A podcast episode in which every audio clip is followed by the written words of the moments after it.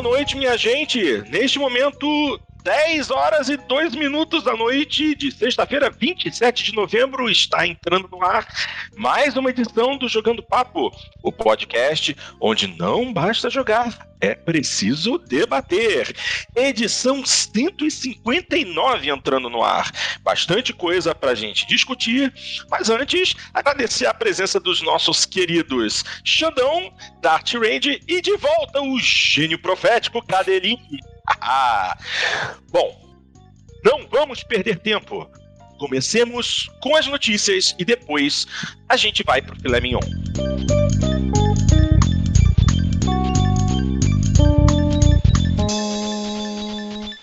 Vamos começar, vamos dar uma olhadinha aqui no Trello. E a primeira notícia: Capcom é vítima de ransomware. Dados de 350 mil usuários expostos cacetada. Bom, é importante lembrar que esses 350 mil usuários indicados não são exatamente jogadores, pelo menos foi isso que eu entendi ao ler a notícia. Vamos lá, vamos, vamos dizer o que, que aconteceu. É, a empresa japonesa foi vítima de uma gangue conhecida como Ransom Locker, que ameaça divulgar ou vender arquivos confidenciais, a não ser que paguem um dinheirinho, né? típico desses hackers bundões.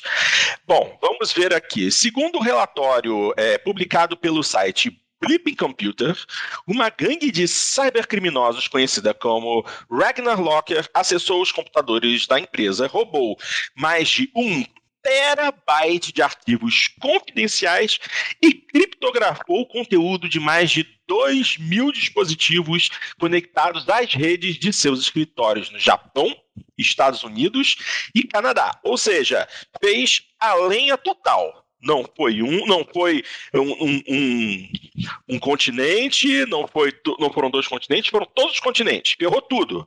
E lindo. Bom, é, continuando, a empresa confirmou que foi um ataque, mas não revelou a natureza do ataque. Ele aconteceu na madrugada do último dia 2, já tem um tempinho, tudo bem.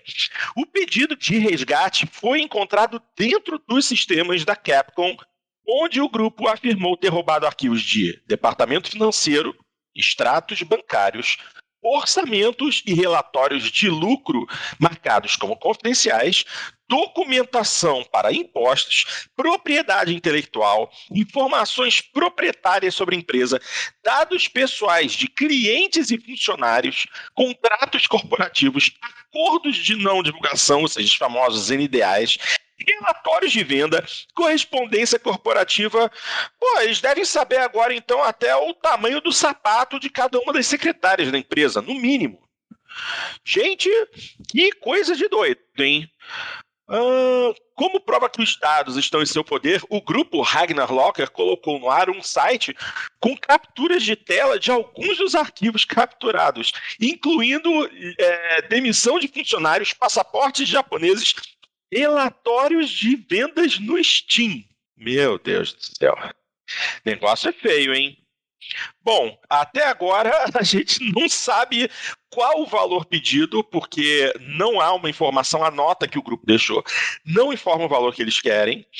Ah, bom, parte, é, é de segurança que afirma ter visto parte dos dados roubados indica que o valor é de 11 mil bitcoins. Oh! 11 mil bitcoins. E na cotação atual, está ao redor de 170 milhões de dólares. 930 milhões de reais. Olha só, eu sei que a Capcom, a Capcom tem bala na agulha, mas pagar isso aí vai fazer um rombo e tanto no orçamento, hein? Que tal? É, esse negócio de, dos, dos dados, né? A gente até tem recentemente é, estão se voltando mais os olhos à questão dessa custódia de dados, né, esse tratamento de dados. A gente já tem toda uma legislação europeia, GDPR, que vem a tratar de forma muito mais complexa, muito mais é, restrita, né, muito mais, pode-se dizer, é, mais agressiva né, a, a, essa questão dos dados. Né? Hoje é um dos elementos aí de, mais, de maior importância no tráfego pela internet. Tá? A internet é um mundo virtual real, né? é até difícil falar, né? mas ele está aí, a gente está vendo, é um mundo onde todo o planeta está inserido nele. Muito poucos locais você não, não tem esse acesso. Então, a... e uma das coisas que mais tem valor hoje, e é uma das coisas que a gente entrega de graça, são os dados. Né? A tua própria comercialização. Então, e a, a, gente tem uma legislação brasileira recente, a LGPD, que vem também tentar é, regulamentar essa questão dessa custódia, do tratamento, de responsabilidades, que dados podem ser custodiados, quais dados que não podem ser custodiados, quais necessitam de autorização, quais não necessitam de autorização, quem que é o responsável na empresa pelo tratamento, quem que é o responsável perante o governo, vai ter uma autoridade nacional é, de proteção de dados, então, é, um, é uma das coisas que a gente vai ter, assim, para frente. Já temos estando tendo muito trabalho com isso, mas mais para frente vai ser mais trabalho ainda, inclusive em questão de relação de consumo, isso vai ter bastante, porque você com esses dados, você sabe exatamente qual é a relação de consumo da pessoa. Né? Você sabe o que, que ela se alimenta, porque hoje tudo integrado, o iFood, o que, que ela está comprando no iFood, né? É, que lojas que ela frequenta, se ela faz academia, a, os dados da academia estão lá dentro, então o que, que isso repercute para questões de, de saúde. Imagina o começo desses dados aí com planos de saúde, com questão de financiamentos, né? Então, então tem que regulamentar isso. Muitas vezes, assim, o, você faz uma declaração, um plano de saúde, e ele está tendo acesso a uns dados sobre a sua saúde que você não tem, que você não sabe, porque a academia colocou no ar. E você não sabe o que, que a academia está fazendo com esses dados. Né? O iFood está colocando lá que você está comendo McDonald's todos os dias né, que a sua alimentação tá péssima. Então, isso pode repercutir. Então, é muito importante a gente saber o que, que nossos dados estão, como que eles estão sendo tratados, como estão sendo custodiados, para quem que eles estão sendo comercializados, para quem eles estão sendo disponibilizados. E uma coisa que é bem importante aí, né? O que isso vai repercutir na minha vida?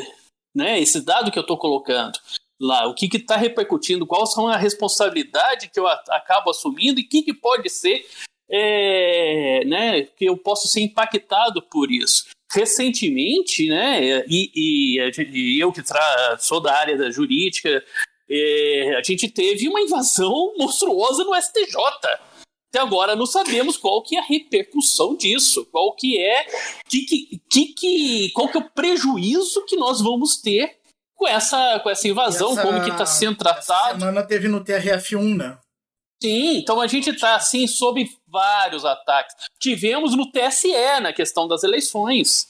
Então estamos assim, a questão virtual é uma questão assim muito nova, está sob constante ataques, né? Há, há todo um terrorismo cibernético e vai ser interessante porque a gente vai começar a jogar se Deus quiser, no mês que vem, né? O Cyberpunk 2077, que a gente vai estar tá brincando com esse terrorismo cibernético.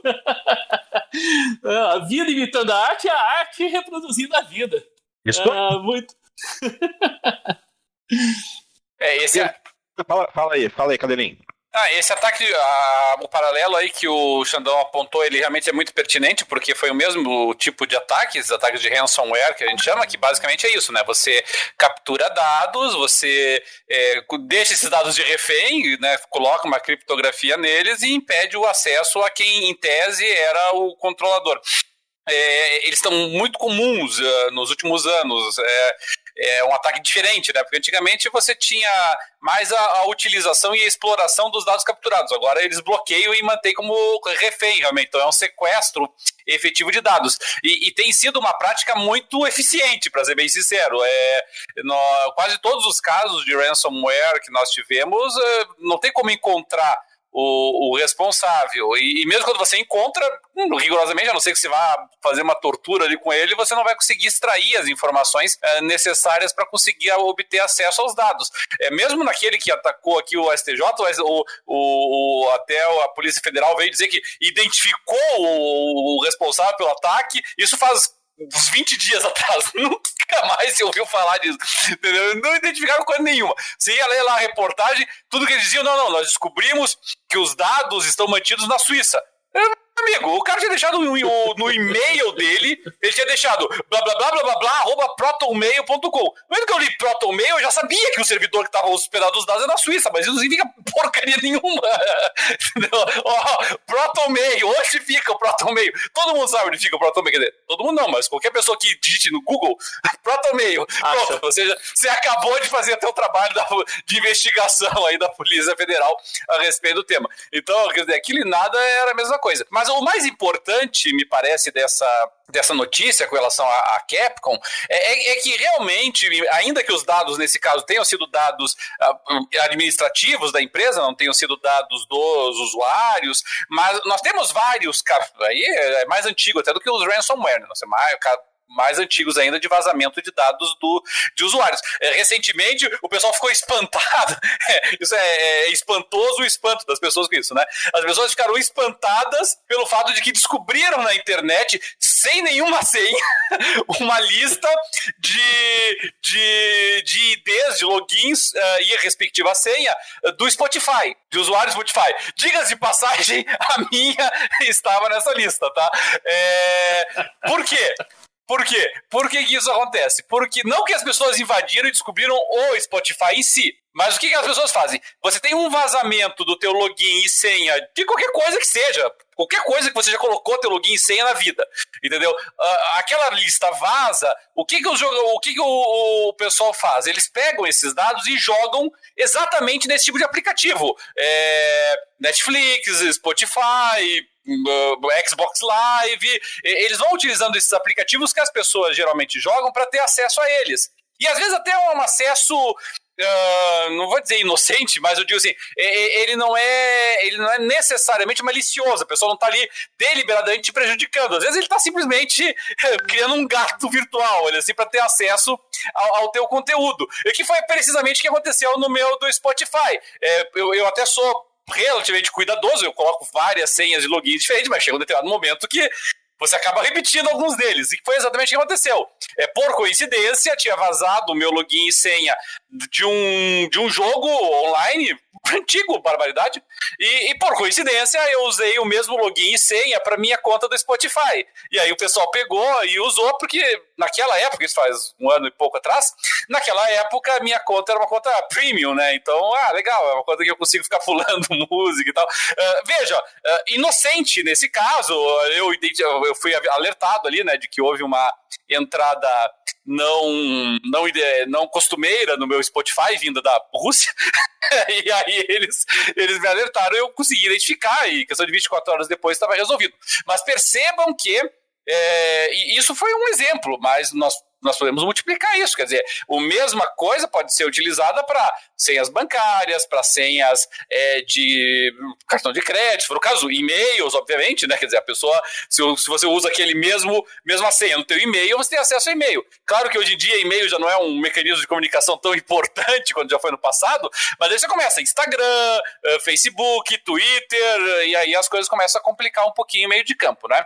Então, é, essa aqui é a preocupação que todos nós temos que ter, porque isso só vai aumentar. E esses serviços, esses aplicativos, eles também só aumentam. Então a gente acaba tendo assim vários acessos diferentes, né? Vamos pensar assim, serviços de streaming, eh, Netflix, Amazon Prime, o próprio Xbox Live, Disney Plus, é, Star Z, Dazen, é, Globoplay, enfim, é uma infinidade, sabe? E, e, e são dados, senhas, informações que estão circulando. E, e, aí o que, que tem ali? É só o teu nome? Não. É o teu nome, por vezes o cartão de crédito que você já deixa pré-cadastrado para fazer a renovação, é o teu endereço, não raras vezes. Então, é, assim, nós temos que ter muito cuidado e, obviamente, é, tem que haver alguma política é, de responsabilização do que as pessoas estão fazendo com esses dados. E isso vale para as grandes empresas, vale também para as empresas de jogos, né? Eu sempre fui muito caxias com essas coisas. Às vezes, aí você instala um programa lá e a empresa coloca lá: ah, você gostaria de ficar enviando relatórios do seu uso para nós aperfeiçoarmos a experiência? Eu sempre digo não. Não sei se ajuda alguma coisa. Pode ser que os dados primeiro vai é, Primeiro vai saber que eu jogo mal pra cacete, né? É, eu vou atrapalhar esconder. Seu... Eu vou atrapalhar qualquer tipo de relatório que vocês estão fazendo. tem, que, tem que ser tem que ser afastado, né? Esse, esse ponto. E o. Mas assim, então o alerta é, é, é, é aquele alerta assim que a gente sabe, depende do nosso ouvinte e os nossos espectadores, nossos ouvintes estão pensando assim, putz, mas eu já ouvi falar trocentas vezes isso. E, e vai continuar ouvindo, porque infelizmente é, nós, nós, temos que. E eu, eu não estou dizendo isso assim, dando lição para os outros. Uh, recentemente, agora, eu, eu, eu tive que formatar o meu disco Tá, vamos começar por aí. Eu que sou absolutamente paranoico com isso, tive que formatar meu disco rígido, porque lamentavelmente um Trojan acabou penetrando e e acreditem, eu tenho muitas defesas, entendeu? E mesmo assim acabou penetrando. Então vocês veem só, acontece, entendeu? É, não é só assim, ah, minha avó que não sabe mexer. Não. Não, é, é com todos nós estamos sujeitos a esse tipo de coisa e, e tem que ter muita, muita atenção, muito cuidado, realmente. É isso aí. Olha só, eu vou ler aqui o comentário. Mas não é questão, é até a questão aí que o Aranha, do Aranha. É. Ah, então pode ler. O Aranha colocou lá no chat do, do YouTube assim, mas moçada, é simplesmente impossível ficar de fora desse mundo virtual, inclusive com nossos dados. Obviamente existe compliance das empresas e devemos ficar atentos. Mas paranoia não rola. KKK. é, não é uma questão de paranoia, mas tem uma questão de conhecer, saber o que está acontecendo. Isso é importante ah, os nossos dados vão ser utilizados, vão ser guardados, tá? Alguns dados não precisam da nossa aquiescência, né? Que concordamos que eles tenham, mas outros precisam. Existem dados sensíveis em que esses sim precisam, né? Dados sensíveis são em relação à nossa orientação sexual, aos, à nossa orientação política, né, são dados a respeito da nossa saúde, que são considerados dados sensíveis. Então isso precisa, e é uma questão de ter noção, é, de ter é, entender o que está, até mesmo porque esses dados são fornecidos, na maioria das vezes, por nós mesmos. Então, e, e de forma também de regular, eles podem passar para frente. Se eles vão passar para frente, isso tem que ser avisado para nós olha, seus dados vão ser compartilhados com tal, tal e tal. Então, o que vem ser feito é exatamente o que? A responsabilização a respeito a gestão desses dados, né, da, da forma em que os dados serão trabalhados. É mais uma questão de governança, que é até uma palavra nova, questão né, da, de, de gestão, de governança, do que de compliance, né? É, e o. Mas, e, e não é só importante. futuro, né? é, mas não é só importante saber eh, o que acontecem essas coisas, mas também aprender os mecanismos e as ferramentas que existem para tentar combater esse tipo de, de prática, não é? Então, é, desde coisas assim que já se tornaram meio banais, como por exemplo. É, é, verificação de dois fatores, né? Que uma, uma, uma época aí que foi colocado como grande novidade, embora já existisse há anos. É, mas outros mecanismos, é, é, a utilização de cartão de crédito virtual, por exemplo, para começar do, do básico, é, é, aqui falando uma coisa que eu não fiz, mas que deveria ter feito, né? É você é fazer, nave, fazer navegações em aplicativos, é, criando ambientes virtuais no teu computador, né? Ao invés de você utilizar sempre o um ambiente de hardware, mas usar ambientes, criar ambientes virtuais no sistema para impedir impedir proliferação de worms, de trojans.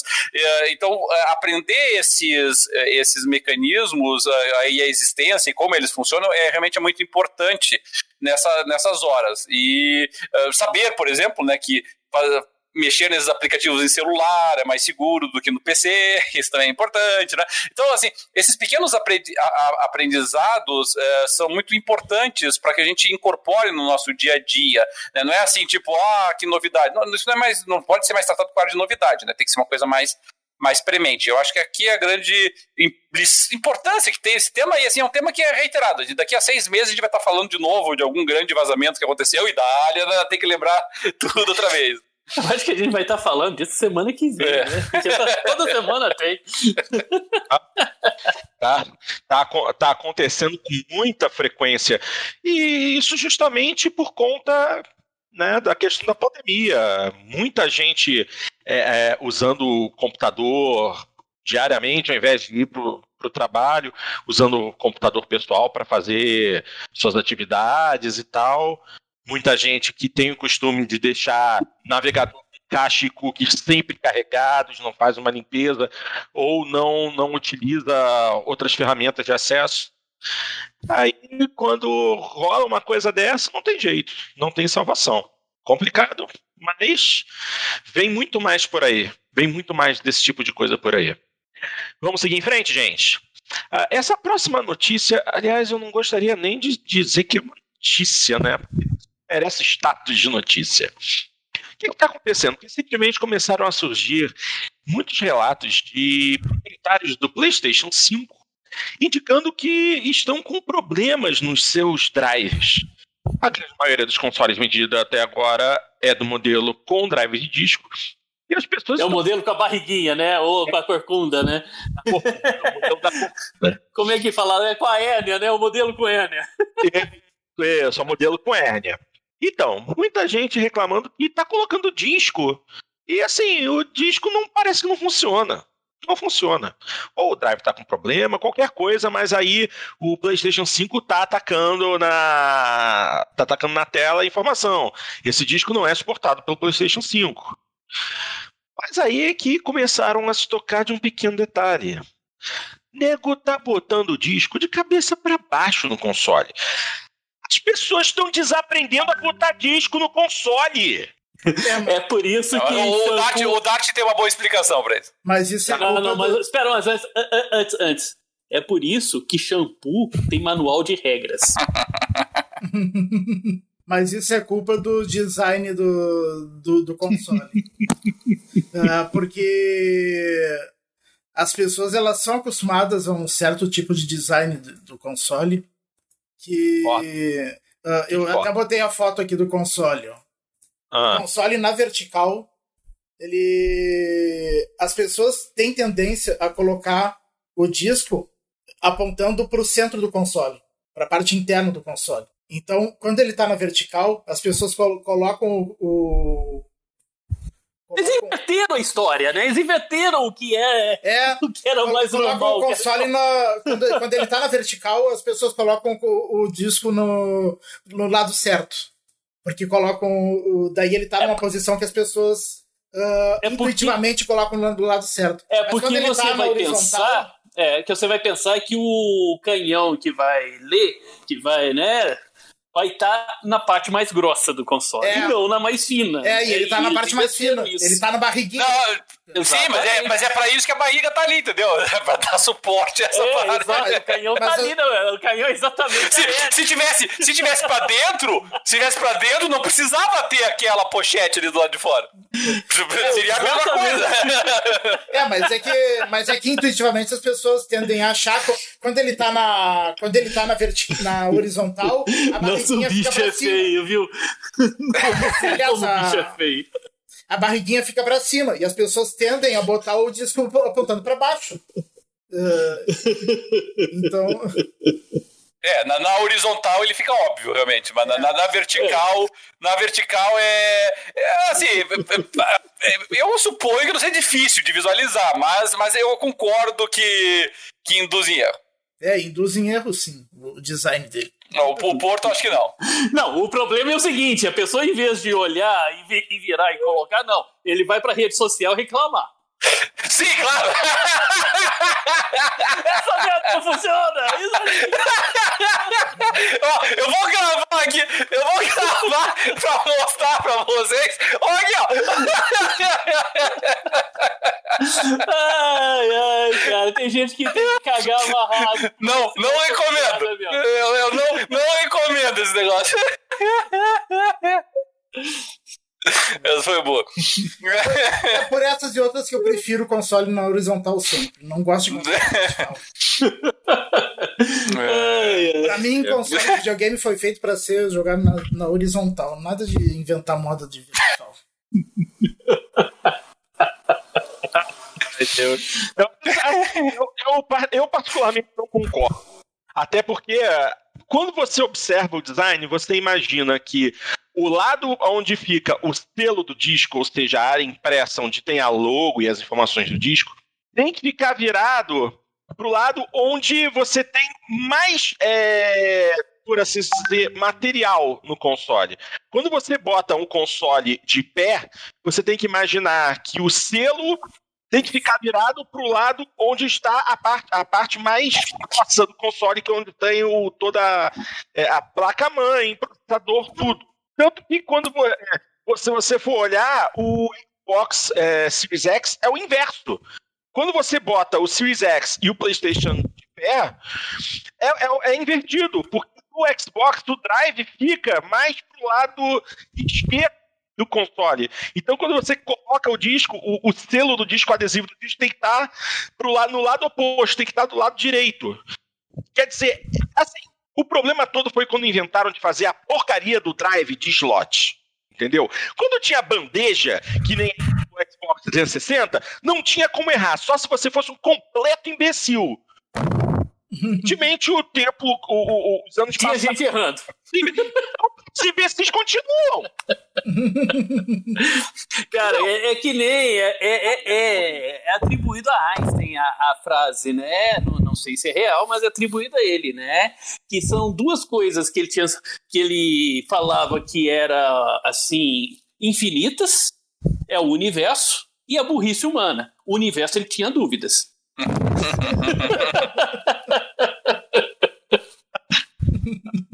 terrível. Gente, frente. Assim, é, a gente também perder tempo com isso é, vai, vai ser cidade na nossa parte. Vamos tocar o barco. Próxima notícia é a seguinte. Cyberpunk 2077. Será que sai no dia 10? Não, mentira. Vamos falar de você, vocês, viram, vocês viram. Tá, o Porto tá piadista hoje.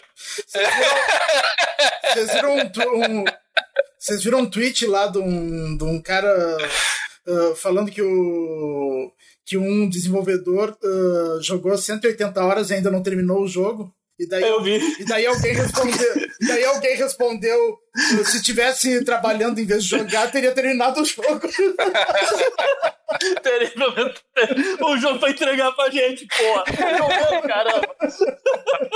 Meu Deus, meu Deus. Tá complicado. Tá complicado. Eu postei, eu postei o mesmo no grupo, né? Eu, é, falta, é, são várias, várias imagenzinhas Faltam apenas 10 dias é, para o. Aí, no quadro que seria lançamento de. Eu troquei novo para novo adiamento de. Que é. Se não lançar no dia 10, cara, a CD Projekt Red vai simplesmente perder toda a confiança do, dos jogadores. Não, vai não. Na hora que, que lançar, vai estar tá todo mundo feliz. Vai se lançar em janeiro. Pior que eu tenho. Pior que eu vou, ah, tentar, eu vou tentar me segurar o máximo para não jogar enquanto não sair atualização para Series X. Aí vai ser complicado. Ah, não tem essa, vai perder credibilidade, não. Todo mundo tá, vai esquecer você... que, que, que atrasou. Você tá com que console, Dart? Você só tá com. Você só tá com Series X? Só. Não pegou o PS5, não? Não, não, imagina comprar dois consoles de 5 mil reais, não dá. O PlayStation 5 fica para daqui a um ano, um ano e meio, dois anos, sei lá. Bom, é, é aquilo, né? Dart, deixa de ser bobo. Você sabe que você vai ter o upgrade gratuito pelo Smart Delivery. Jogo na versão de retrocompatibilidade. Quando sair a atualização, você vai aproveitar. É que nem eu com é, Forza Horizon. É, mas é que Quando, eu quero jogar quando... desde o início na melhor versão, não, não quero. Cacete. Só porque você vai ganhar um ray tracingzinho e um, uns efeitos visuais, Sim. o jogo é a mesma coisa. Vai rodar 60 frames por segundo no teu console novo, pô. Deixa de ser chato. tá bom, vamos lá, vamos lá. Porque a notícia não tem nada a ver. Perdemos muito tempo.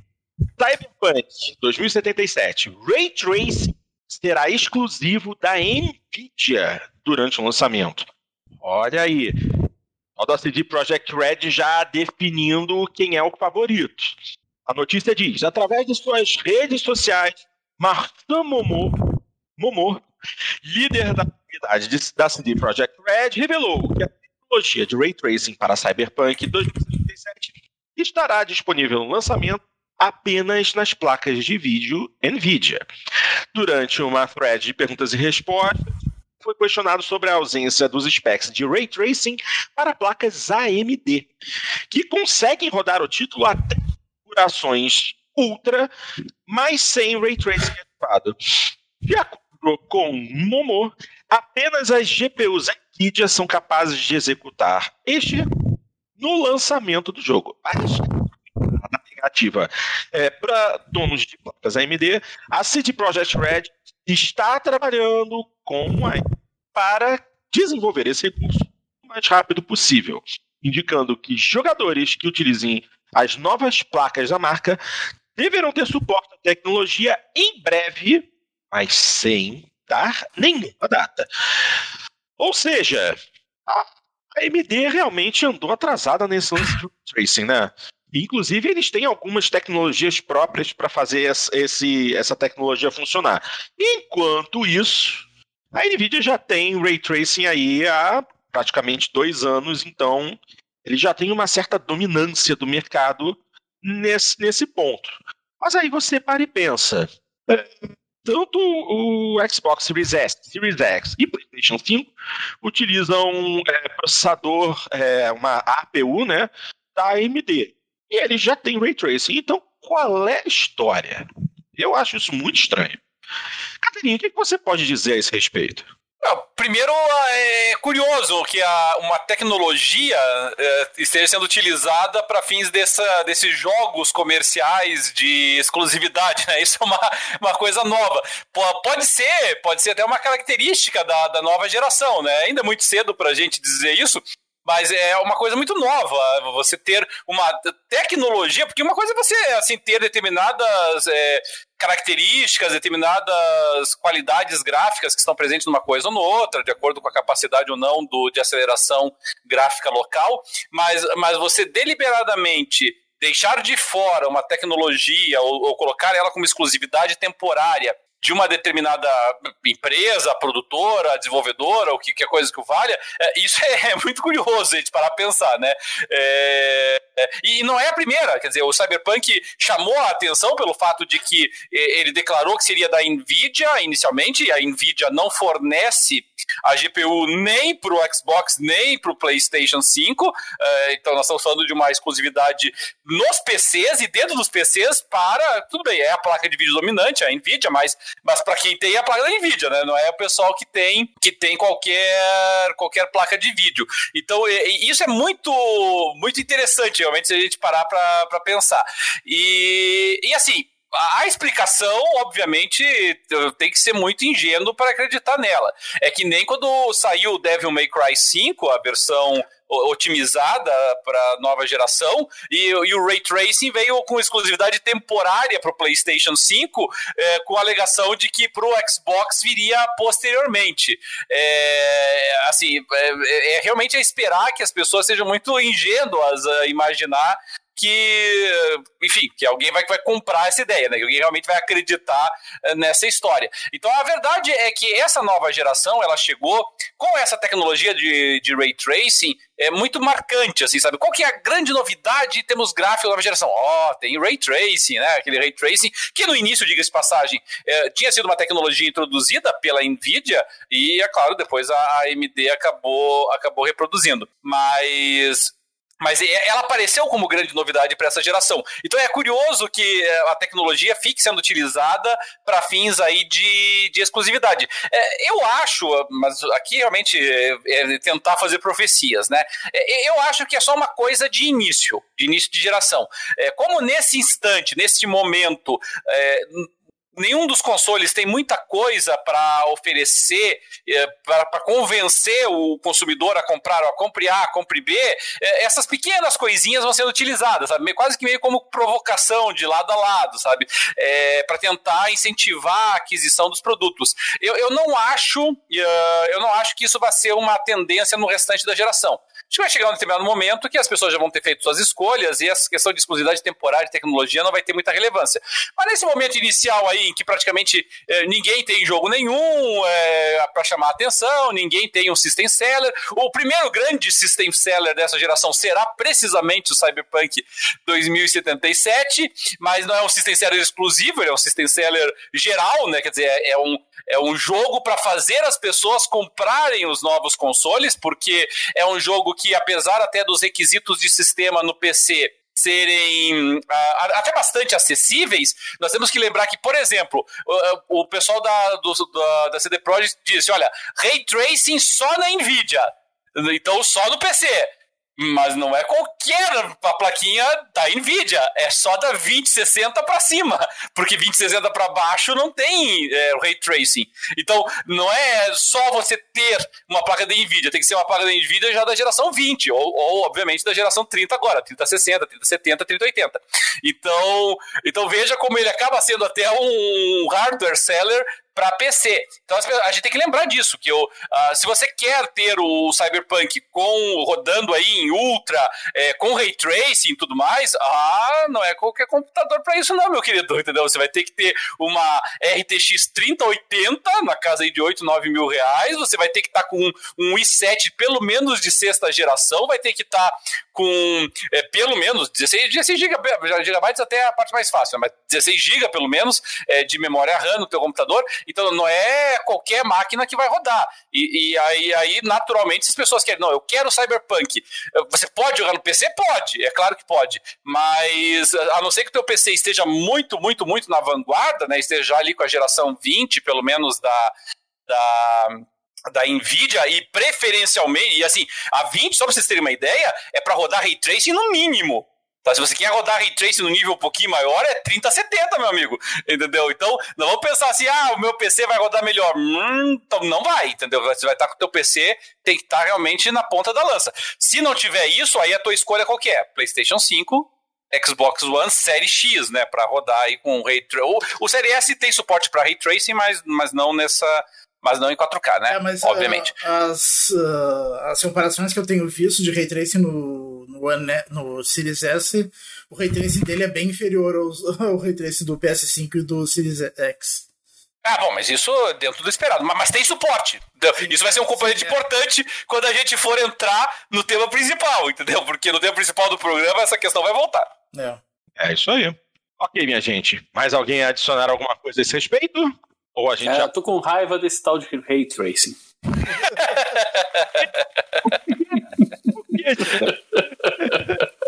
é muito bobo, cara. É muito bobo. Que não sabe Bom, mas, mas, é. Mas, mas de qualquer maneira, nós podemos abrir um rápido parênteses aqui, porque pode ser que as pessoas ouvindo aí realmente não saibam o que, que é, afinal de contas, o tal do Ray Tracing, né? Então, só pra... Ouvindo assim... aqui também. então... Aqui, que diabos é Ray Tracing? então, bom, sem querer me alongar e, e tecnicismos, tá? Mas só, só pra gente entender qual foi a grande novidade do Ray Tracing, é, basicamente todos os consoles, todos os jogos até hoje, quando eles vão fazer renderização de luz sombras, o que, que eles usam? Eles usam um sistema que a gente chama de rasterização. A rasterização, o que, que ele faz? Ele converte o que seria uma imagem 3D em uma imagem 2D, tá? uma pixelização 2D, e aí o shader trabalha sobre isso para uh, eh, dar todos os efeitos que nós nos habituamos a ver até a geração passada.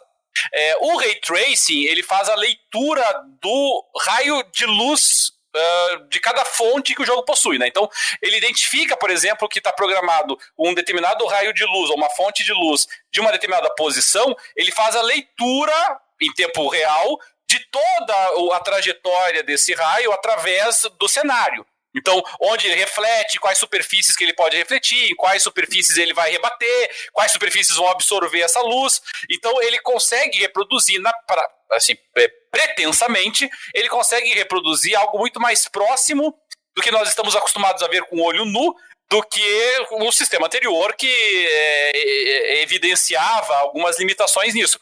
Mas uh, muitas limitações nisso. Mas de qualquer maneira, todo o potencial do ray tracing assim ainda está para ser desenvolvido. Mesmo os jogos que estão eh, nesse início de geração contém ray tracing, o ray tracing é utilizado para determinados aspectos do jogo. Então, se você pegar, por exemplo, Battlefield 5, que é um jogo que tem suporte para ray tracing, é só para reflexo. Ele só usa para reflexo. Se você pegar o Metro Exodus, por exemplo, né, o, o, é um jogo que ele usa tanto para reflexo quanto para iluminação global. É, Shadow of the Tomb Raider para sombras. Então, eles estão utilizando para determinados aspectos é, da apresentação é, gráfica do jogo. A tendência que se espera é que esse ray tracing seja mais utilizado para mais elementos, e aí, aí não preciso nem dizer, né? Qualquer dos nossos ouvintes aí, no, nosso público é um público hardcore, não é preciso destacar a, a diferença brutal que iluminação e sombreamento fazem em qualquer, em qualquer gráfico, né? Isso é, tão auto-evidente que não precisa de maiores explicações. Então a expectativa é essa, é de que o Ray Tracing efetivamente mude a tua percepção do jogo. Então, realmente, você, digamos assim, ter ou não ter ray tracing eh, faz diferença. Não é assim, não é mera perfumaria, não é assim, ah, aumentei o anti-aliasing duas vezes, aumentei o filtro anisotrópico. Não, nós estamos falando de, de um impacto significativo em termos de sombra, de reflexo, de é, comportamento fidedigno da, das ondas de luz. É, é bem interessante, realmente. É, eu assisti esses dias um vídeo que eu também não, nunca, não, não, nunca tinha entendido direito a, a diferença do ray tracing e não ray tracing. Daí eu assisti esses dias um vídeo comparando uma parte do Miles Morales sem, sem ray tracing e com ray tracing. O, o Homem-Aranha na frente de um prédio de vidro espelhado. Uh, o, sem ray tracing, o reflexo que aparece no vidro é um reflexo meio uh, genérico, assim. É, ele meio que imita como se fosse uma, uma aquela, aquela rua ali, mas é uma imagem meio estática. E com o ray tracing, ele reflete exatamente o que está passando ali atrás dele, eh, em tempo real. É show, hein? Obrigado pela aula, Cadeirinho. Eu não realmente não conhecia agora. Tava com raiva, agora eu amo Ray Tracing. Ah, se você. Se você. Um, um Ray Tracing bem implementado, se você colocar a cena de um filme e, e o jogo lado a lado, é, é um desafio você apontar a diferença. Num, num Ray Tracing bem implementado, assim, sabe? Você pode fazer vários testes com isso para as pessoas irem dizendo o que, que é filme, o que, que é jogo, e o pessoal vai ralar. Não. É que nem uma vez eu vi no, nesses jornais assim da tarde, né, que gosta de, de soltar sangue, que eles colocaram uma corrida, né, era mostrando uma uma limusine correndo tal, que era de um jogo, né? Acho que era, era até o Forza. E, e, falaram, né? Treinamento de seguranças de autoridades fazendo aquele, aquela corrida no.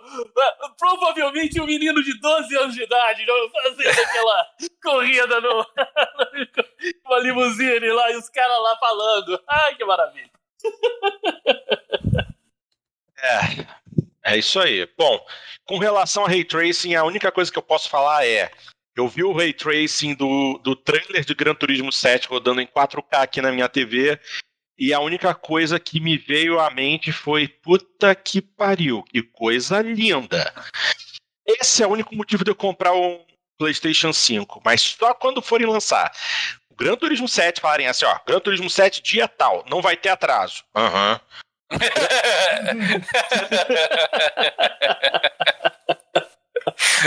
Usa aí o Gran Turismo Prologue 2. Existe uma promessa, promessa de lançamento no primeiro semestre de 2021. Oh, oh, oh, oh, oh, oh, oh. Até parece. É. Ainda, ainda vamos fazer muitos programas reclamando desse atraso.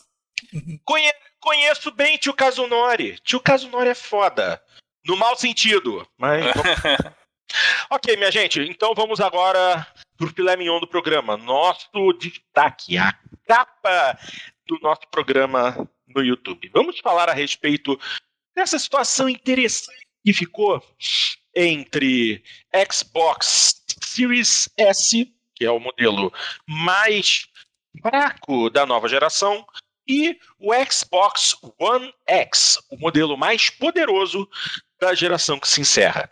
Recentemente andou se criando uma certa onda, um certo burburinho, porque tem informações de que o Xbox One X é muito mais poderoso que o Series S, que não há necessidade de fazer a atualização para a nova geração, ou que não, que é besteira, porque o Series S é muito superior em muitos aspectos, então o Xbox One X vai ficar defasado.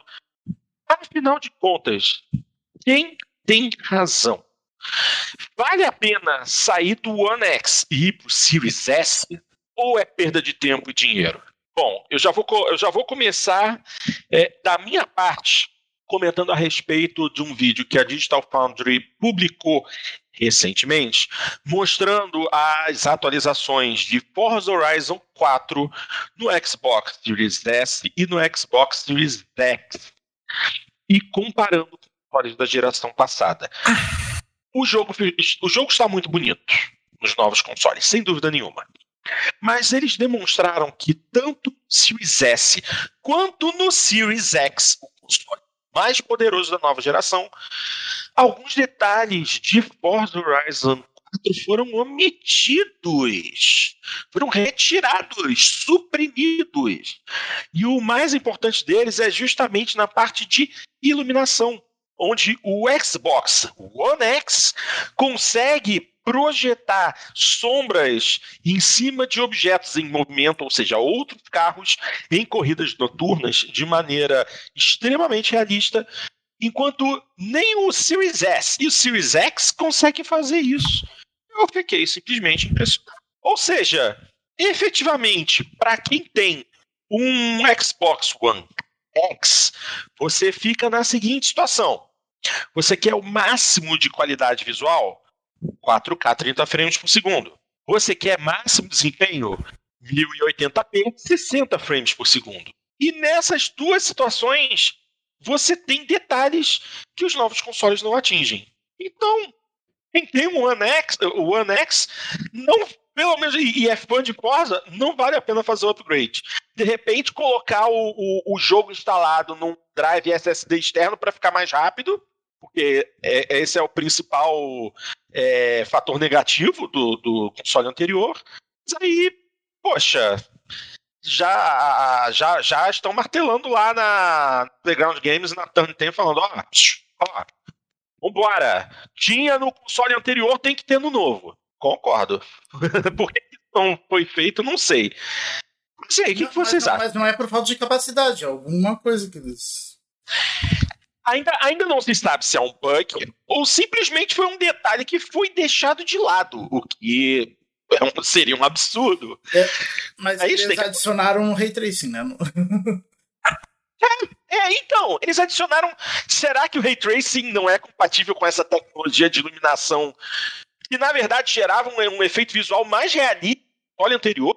Muito estranho isso, Dart que, que vocês acham, gente? Vamos, vamos, vamos, criar uma situação hipotética. Não, hipotética não, porque a situação. Não, não, não é a situação do Dart, porque o Dart é early adopter riquinho, então ele não comprou um, um X. criar uma, uma situação hipotética. Vocês têm um Xbox One X e o povo tá martelando, troca, troca, troca, troca. Vocês trocariam? Pelo, pelo Série S? Série S. Um, não. Ideia. Xandão, se você tivesse um One X e só pudesse trocar pelo Series S, você faria a troca? A princípio, sim. Né? A princípio, sim, porque a, o meu entendimento, o meu limitado entendimento de tecnologia é, leva a crer de que o que vem depois é melhor do que tinha antes. Esse é o meu entendimento limitado. Mas olha, com isso que você me falou, ó, explodiu minha cabeça, meu amigo. Eu tô boba. Bom, mas a, a, gente, a gente não, pode. Mas, não, mas, esse, mas isso daí é uma coisa específica do Forza 4, né? É, é, isso assim, não, não tem nenhuma explicação técnica é, para isso, entendeu? Isso é, é má, má programação, ou enfim, talvez esteja visando outras coisas, né, para compensar isso. Porque, assim, tecnicamente, não existe nenhuma razão possível, imaginável, pela qual o Xbox One X conseguiria superar o Series X em qualquer coisa. É, é, é que, assim, vamos tentar ordenar aqui o pensamento em cima disso. Porque esse é um tema que eu sugeri uh, uh, anteriormente aqui no programa, porque está começando a me cansar um pouco esses debates reiterados em vários fóruns, em vários é, grupos. É, é, sempre a mesma discussão. E, é uma, só que, infelizmente, a discussão que tem se travado é uma discussão. É, tóxica é uma palavra que talvez seja um pouquinho super utilizada aqui, mas, é, mas é, uma, é, é, muito negativa, sabe? Que daí a pessoa vem com uh, feliz, obviamente, né, para anunciar que comprou o Série S, chegou e vai lá, e sempre tem os espíritos de porco que vão dizer: ah, mas você fez bobagem, você tinha que ter Não, pego. você fez merda. É, é, é, Tem gente que fala que a pessoa foi enganada.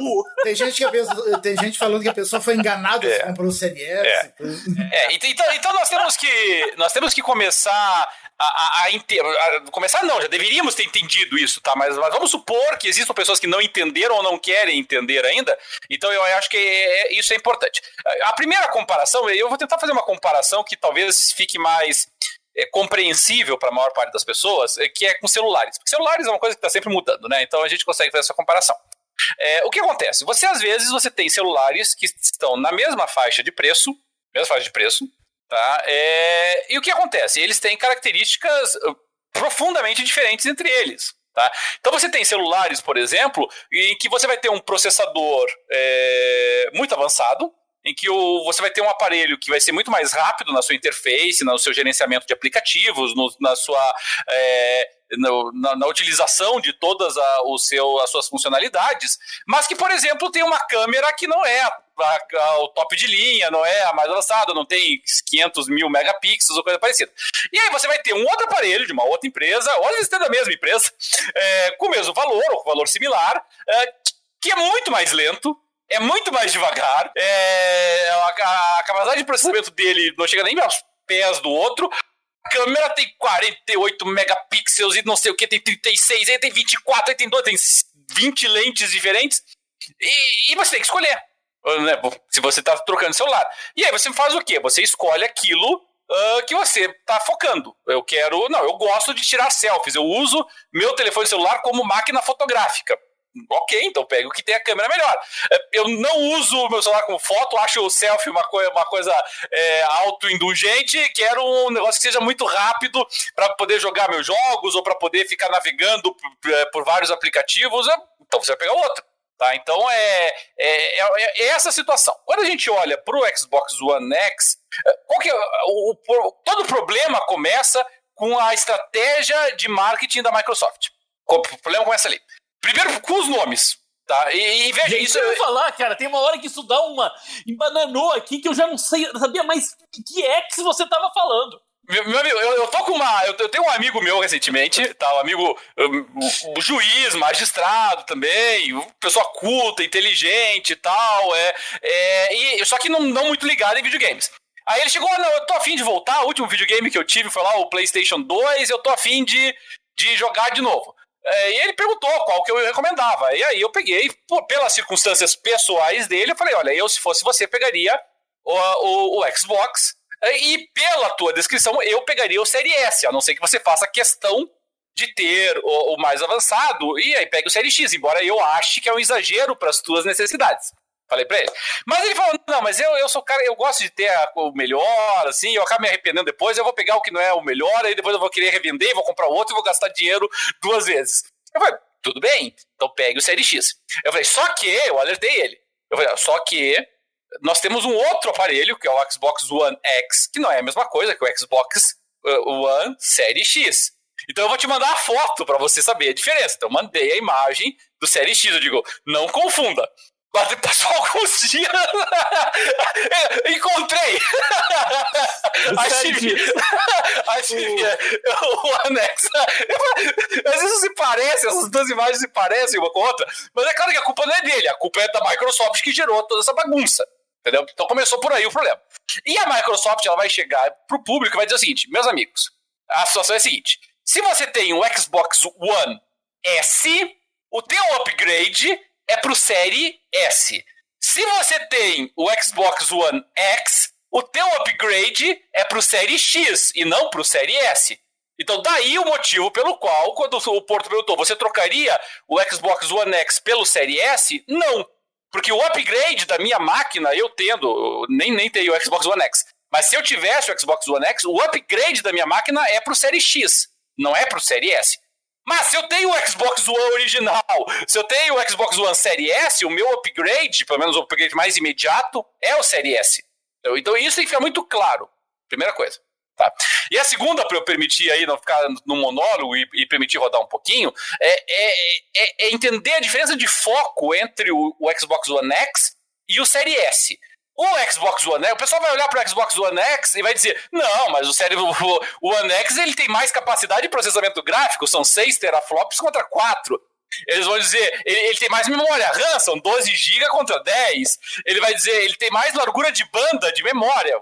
Todas essas alegações são absolutamente verdadeiras. Por quê? Porque o foco do Xbox uh, One X era o quê? Era ter o mesmo processamento do basicamente do Xbox One, mas dar uma turbinada na parte gráfica. Era isso que ele queria. Entendeu? E é isso que ele fez, inclusive. E qual foi o eterno gargalo do Xbox One X? Processador. processador. Sempre foi o gargalo dele. Era o processador que segurava o Xbox One X. O que, que o, o, o Série S faz de diferente? O Série S não está focado na parte gráfica, ele está focado no processamento. Então o que, que ele faz? Ele melhora o processamento, lembre-se daquela comparação lá com o celular mais rápido que tem melhor câmera? Mesma coisa.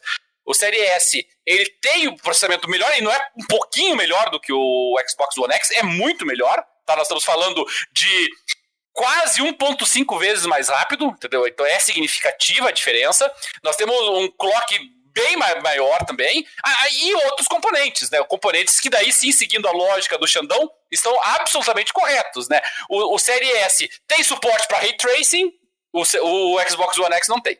O Série S tem multithreading, o Xbox One X não tem.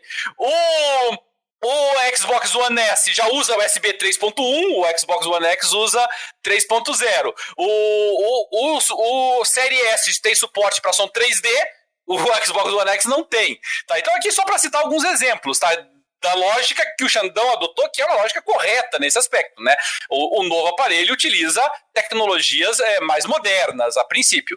É, então, é, suporte para HD externo, por exemplo. Né? Então, nós, nós temos diferenças entre eles. Agora, se o teu interesse realmente é, é você não está muito preocupado com, a, com, o processamento dele, o processamento core dele, e está preocupado só com a GPU, então não tem por que realmente você trocar o teu Xbox One X pelo Série S. Você, quando você for fazer o upgrade, você vai fazer para o Série X. Tá? Agora, todas as pessoas que estão comprando, por exemplo, o Série S ao invés do Xbox One X, tá? ou seja, o da geração passada, é, eu entendo que elas estão absolutamente corretas. Tá? Se você não, eu não tenho o Xbox One X, qual dos dois eu vou comprar? O Series S. Entendeu? Eu, eu nem cogito o One X mais. Então, se você quer as qualidades do One X, ah, então pegue o Series X, meu amigo. Entendeu? Não pegue o One X. Se você pegar um aparelho novo, pega aquele que já tem a tecnologia mais moderna, que vai te dar suporte para ray tracing, que vai te dar suporte é, para é, vai fazer leitura multithread, vai fazer é, vai, estar mais no compasso atual do que o outro que tudo bem, tem, tem mais teraflops, tem mais uh, RAM, mas sinceramente não vai passar muito disso. Ah, mas não sei qual jogo tá rodando melhor lá. Porque o foco é outro. O teu foco no, do Série S é processamento, o teu foco não é gráfico. Entendeu? O teu Série S foi feito para rodar onde? Na tua televisão de Full HD. Foi feito para rodar no teu monitor 2K, que seja. Não foi para rodar no 4K. O 4K é para o que o Xbox One X foi feito antes e o Série X foi feito agora. Entendeu? Então, é, é, é para mim, são muito claras as diferenças de propostas quando a gente esmiuça. Mas, infelizmente, a Microsoft complicou o meio de campo, né? E aí as pessoas têm uma dificuldade. Tudo. Mas agora, quem tem um Series X e, e, e for trocar por um Series. Um, um, quem, tem um, quem, quem, tem um, quem tem um One X e vai trocar por um Series S vai reclamar, porque, porque o. Porque, por exemplo, os jogos da retrocompatibilidade vão piorar. Os jogos retrocompatíveis do, do Xbox One que são melhorados para o One X, uh, eles vão, vão rodar na versão de Xbox One S. Isso aí. Eles não vão rodar na versão. Cara, tá tão difícil explicar isso. eu, acho, eu acho que a gente, tinha, a gente tinha que dar outros nomes. Daqui pra frente, doravante, Xbox One X vai se chamar Lulu. É que, é que quando. Eu, eu é tô que achando quando, o seguinte: que se a gente fizer um podcast de direito tributário, fica mais fácil explicar. não, é, que, é que quando o Xbox One X foi foi eh, lançado, vários os jogos começaram a sair pro, pro ano normal e o S, né? Uh, e também melhorados para o One X, pra, pra, em 4K e, e coisa assim. Uh, Isso já virou trava-língua. E, só que essas versões melhoradas do, do One X não vão rodar no, no, no Series S. Mesmo que, mesmo que o Series S tenha capacidade para rodar, ele não vai rodar. Ele vai rodar é. a versão do, do, do, console mais fraco da geração anterior. Então. Ah, por, porque essa é a referência dele. A referência dele é: eu sou um upgrade da, do, do One S e não do. do uh, teria sido muito mais fácil, sinceramente, se ele chamasse: olha, esse é o Xbox One S2 e esse é o Xbox One X2. Pronto, até, até isso teria facilitado um pouco o serviço. É questão do Series S não receber essas atualizações, essas melhorias do One X acontecem justamente porque o Series S não tem memória para isso. O Xbox Series S ele roda com assets de, de, de jogo, texturas e tal, de menor resolução por conta de ter menos memória. Nesse ponto, a vantagem do One X é realmente ter bem mais, bem mais memória para poder carregar texturas de maior qualidade. E o Series X também tem essa quantidade de memória para carregar essas texturas melhores. Sim, em questão de processamento visual, eu, é, a queda de, de 6 para 4 terabytes acho que não é nem tão é, importante. Eu acho que essa questão de ter memória para texturas e tal pesa mais. E aí realmente a Microsoft não teve como fazer, né? O Series S não, vai, não recebe melhorias gráficas nos jogos. Vai utilizar na retrocompatibilidade, vai usar os assets do Xbox One original e do One S. Assim, foi uma jogada interessante, mas você precisa pensar muito bem. É, então, quem, te, quem, tem o One X, uh, se não pode comprar o Series X, então espera mais um pouco até poder. Não, ah, não, sim, pega, sim. não pega o Series S porque vai quebrar a cara. A, a, a, a, dica de consumidor. Vai muito em rede é, social. É. É. A, a, dica de consumidor final que nós podemos dizer aqui, eu acho que é a seguinte: não compre o Xbox One X. Fique claro isso. Tá? Em nenhuma circunstância nós estamos recomendando a compra do Xbox One X. Se Até... porventura você tem o Xbox One X, só faça o upgrade para o Série X. Mas se você não tem o Xbox One X, compre o Série S. Mas aí também você precisa prestar atenção na seguinte situação: muita gente recentemente andou trocando de TV e finalmente investindo em televisor 4K, pensando em fazer um upgrade geral. Vai ter gente dando com os burros na água também. Mas assim, mais ou menos, talvez, nem tanto. Porque eu não sei se vocês viram que tem alguns jogos do Xbox Series S que rodam em 4K. É, é. jogos mais simples, né? Os jogos indie. É. Aquele The Tourist que roda. Uh, e é legal esse joguinho. Então, o The Tourist roda em 4K no Series S. É. Interessante.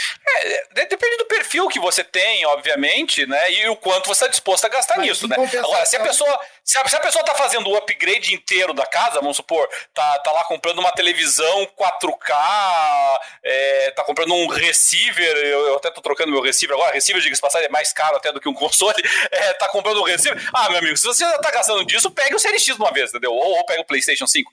Mas. não, não, não, é, não é. Pra quem já tá com o negócio enfiado, o que, que é ah, pra mais? Ah, é que nem você. Você vai comprar lá, você vai comprar uma Lamborghini e vai pedir pra botar gasolina comum, entendeu? Você viva de acordo com o que você tá disposto, né? então. É. Mas, uh, mas assim, uh, tem jogo 4K no, no, no Series S, mas também já tem jogo que em alguns momentos baixa 720p, né? É, é, já vimos isso. Mas aí eu me pergunto, mas aí eu me pergunto, a gente sabe que o Series S em determinadas situações, ele bota sinal 4K para fora. Eu me pergunto, será que o aplicativo do YouTube, Netflix, Disney Plus vai permitir vocês é, tocar a versão sim, 4K? Para vídeo ele, ele toca 4K, sim. Ah, sossegado nesse aspecto. E, e, e, uma observação que foi feita interessante aqui no chat, infelizmente eu não vou, não vou me recordar agora quem fez, mas, é, mas eu achei bem interessante. O, o Xbox, é, quem conhece o Xbox Series S e, e sabe é, o que, que ele promete, o, o, a verdade é que o, nos testes atuais, o Series S está entregando bem mais aquilo que se espera dele do que o Série X. então, assim, o, o, quem, tá, o, quem tem o Série S tá vendo que o Série S tá entregando e, e, e sabia o que esperar dele, tá bem satisfeito. É exatamente isso que eu esperava. Agora, quem tá com o Série X e tá vendo o Série X apanhar, apanhar assim, relativamente falando, né, nas, nos grandes números, né, aliás, no, nos pequenas diferenças, minto, né, mas apanhar do PlayStation 5, que em tese é inferior, eh, esse pessoal deve estar meio mordido, entendeu? Porque o Série X, por enquanto, tá devendo. Ah, Tá, pior que tá devendo. Quem viu o comparativo de Dirt 5 entre PS5 e Series X, porra, que tapa na cara do povo do Xbox. É. Meu Deus céu, foi, foi lamentável de se ver. A diferença absurda visualmente em favor do PlayStation 5 na questão de detalhes. Detalhes. Não desempenho, detalhes. Porque desempenho o Xbox ainda é superior. Ainda mais porque o Xbox oferece é, VRR, né? O refresh uhum. variável e tal, e o, o, PlayStation 5 não faz. Então você ainda garante uma taxa de quadros maior, até mesmo 120 Hz, 120 frames por segundo. O Xbox é flawless, você não tem problema nenhum. No PS5, é, por não ter o refresh rate variável, você tem toda hora screen tearing, você tem um vários pequenos problemas gráficos e a queda de desempenho frame rate inferior. É, é. Mas, é, e, e, e, todos os vídeos comparativos que a Digital Foundry, que é a principal referência nesse aspecto, fez até agora, é, é, todos eles sempre concluem a mesma coisa. Eles olham ali, ah, o Série S entregou o que ele esperava. Realmente baixou aqui a resolução, mas está ali é, 30 frames cravado, sem perda de qualidade, ou 60 frames, dependendo do jogo, está cravadinho, está conseguindo entregar o que nós esperávamos dele. É, eu não vi críticas da, da Digital Foundry dizendo assim, putz, o Série S não viveu a altura do que se esperava. Pelo contrário, muitos até se surpreenderam. Até que o Série S tá, tá, tá se dando bem aqui. É isso aí. Pois bem, minha gente, gostariam de adicionar mais alguma coisa a este tópico? Ou a gente entrega o programa na mão do Xandão? Aí, três horas de games. Não, o Xandão, o Xandão ele tem que abrir. O Xandão tem dois desafios hoje. Além do meu, que ele é, gentilmente deixou de cumprir no último programa, que eu não pude participar. Mas o, o, o Xandão tem uma outra coisa muito importante hoje, porque nós tivemos uma notícia bombástica, Xandão, com relação ao, a um jogo. Eu, eu não, quase não conheço as vendas, mas acredito que seja o card games mais vendido da, da história, história. Que foi no Uno, né? É, o, o Xandão vai ter que nos abordar esses dois temas aí. Gente, estou, estou sem áudio. Ah, não, tá bem, tá não. falando. É. Tá... Era rápido a minha conexão aqui. Dá-te dar uma olhada para ver se a ordem dos quadradinhos no YouTube tá direito. Aqui toda hora tá mudando, cara. Uma beleza. Ah, tá, tá graça. A internet. Eu passei por uma internet de 100 mega ainda assim, eu tô tomando na cabeça. É. ok. Vamos lá. Eu vou pegar aqui meu, o meu, o meu trelinho. Xandão, meu querido, é sua vez. Sim, meu cara. Uma hora de brilhar. Primeiramente, eu quero que você comente a respeito daquela notícia que apareceu falando a respeito do Uno. Como assim que o Uno está sendo jogado errado desde 1971? Como é que é isso? cara, uma coisa que é muito comum, tá? É que. É, board game, sim, jogos, ele tem por característica estar limitado por regras, as regras são rígidas, né? jogos em geral.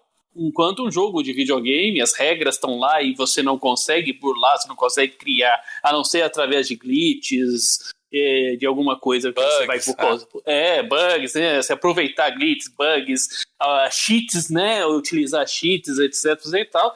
Se você não, não fizer nada disso, você, você vai obrigatoriamente ter que seguir a regra daquele jogo, né? A programação daquele jogo. É o sistema criado para aquele jogo. Tá? Então é que a questão, um jogo, como Jasper Jill é, ensina, né, que é um grande designer, um grande escritor uh, a esse respeito, ele coloca que o, que, o, que o jogo é um sistema baseado em regras. E o jogo exatamente é isso.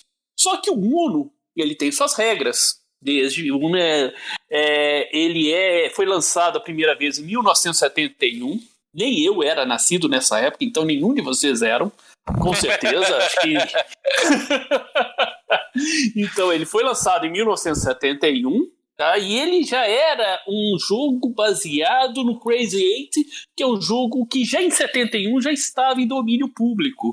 Então é um jogo já de é, criação sem nenhum registro, é imemorial, né? Não, não, não tem nem como você é, atribuir autoria.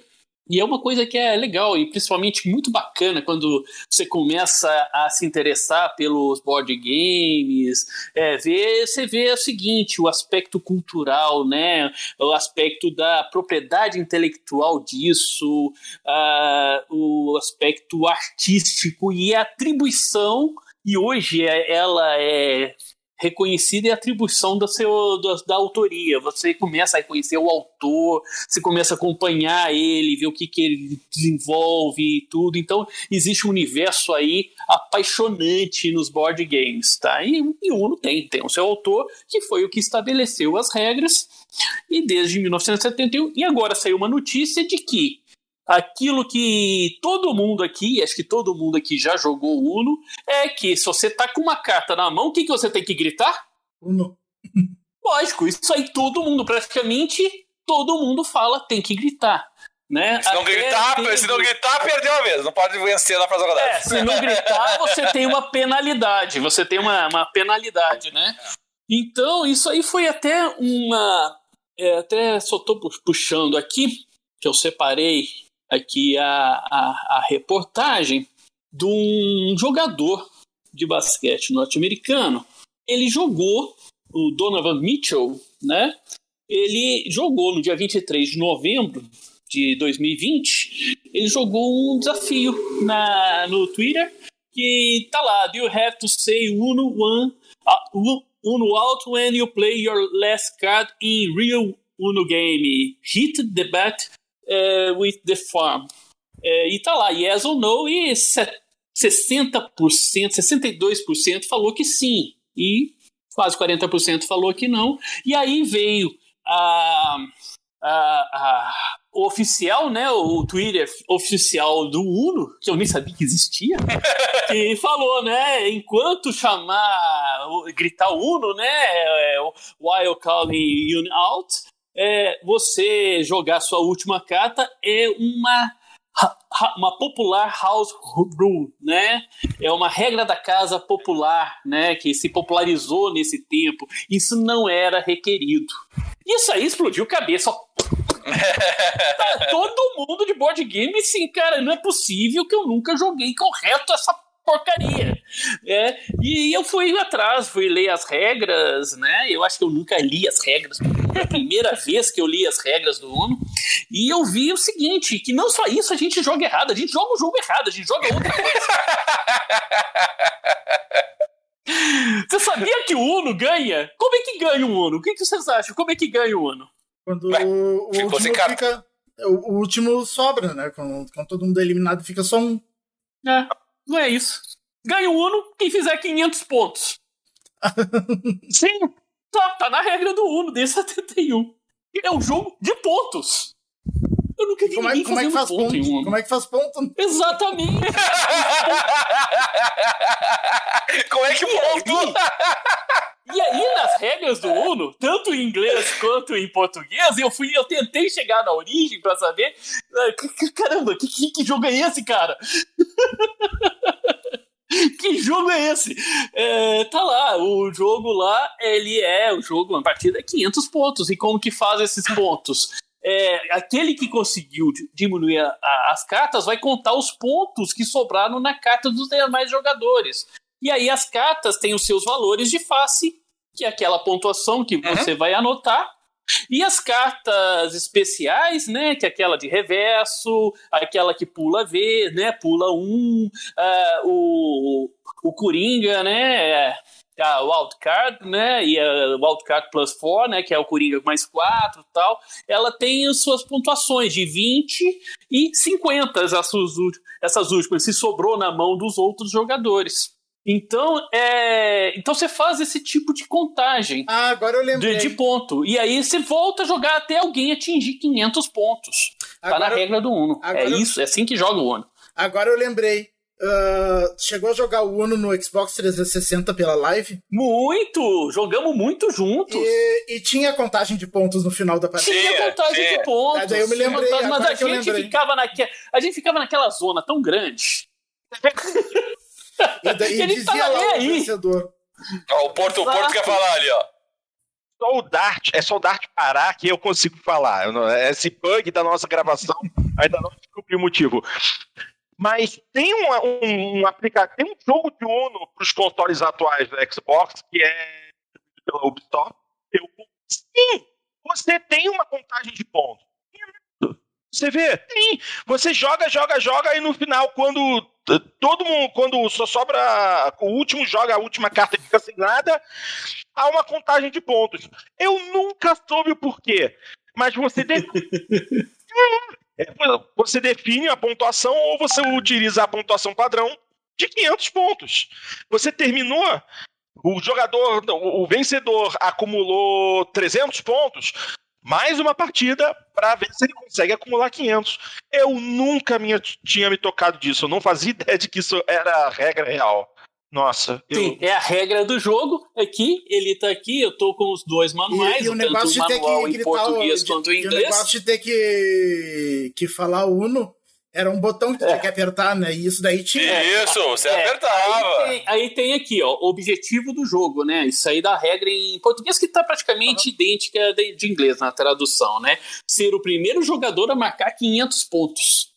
Os pontos são marcados livrando-se de todas as cartas que estão na sua mão antes do adversário. Você marca ponto pelas cartas que ficaram nas mãos dos seus adversários. Essa é a regra, que é o que está escrito na. na é, é, um folhetinho de frente e face. É muito pequeno essas regras, é muito fácil. E ninguém leu até hoje. E esse. E esse... Pelo menos ninguém que joguei com, com ele leu e nem eu li. Eu peço imensas desculpas para quem eu ensinei esse jogo. tá? eu sou rígido com essa questão, né, cara? Porque o jogo, que nem falei, o jogo ele é baseado em regras, tá? A regra é, é, aquele sistema de regras, é o DNA do jogo, é o que vai diferenciar um jogo do outro. É, né? Então, é, é, e é muito importante porque o jogo ele visa entregar uma experiência, uma aventura, né? Ele visa e, e, você ensinar um jogo errado, jogar um jogo errado, você pode estar com isso prejudicando a experiência de um outro jogador. É? Você está atribuindo muitas vezes, né? E é, pode até nem gostar do jogo através de uma regra jogada errada, que não fez sentido, que, pra, que fez ele perder, que, que desbalanceou consideravelmente o jogo. Tá? Tem uma questão, e até sou bem contra é, as house rules, né?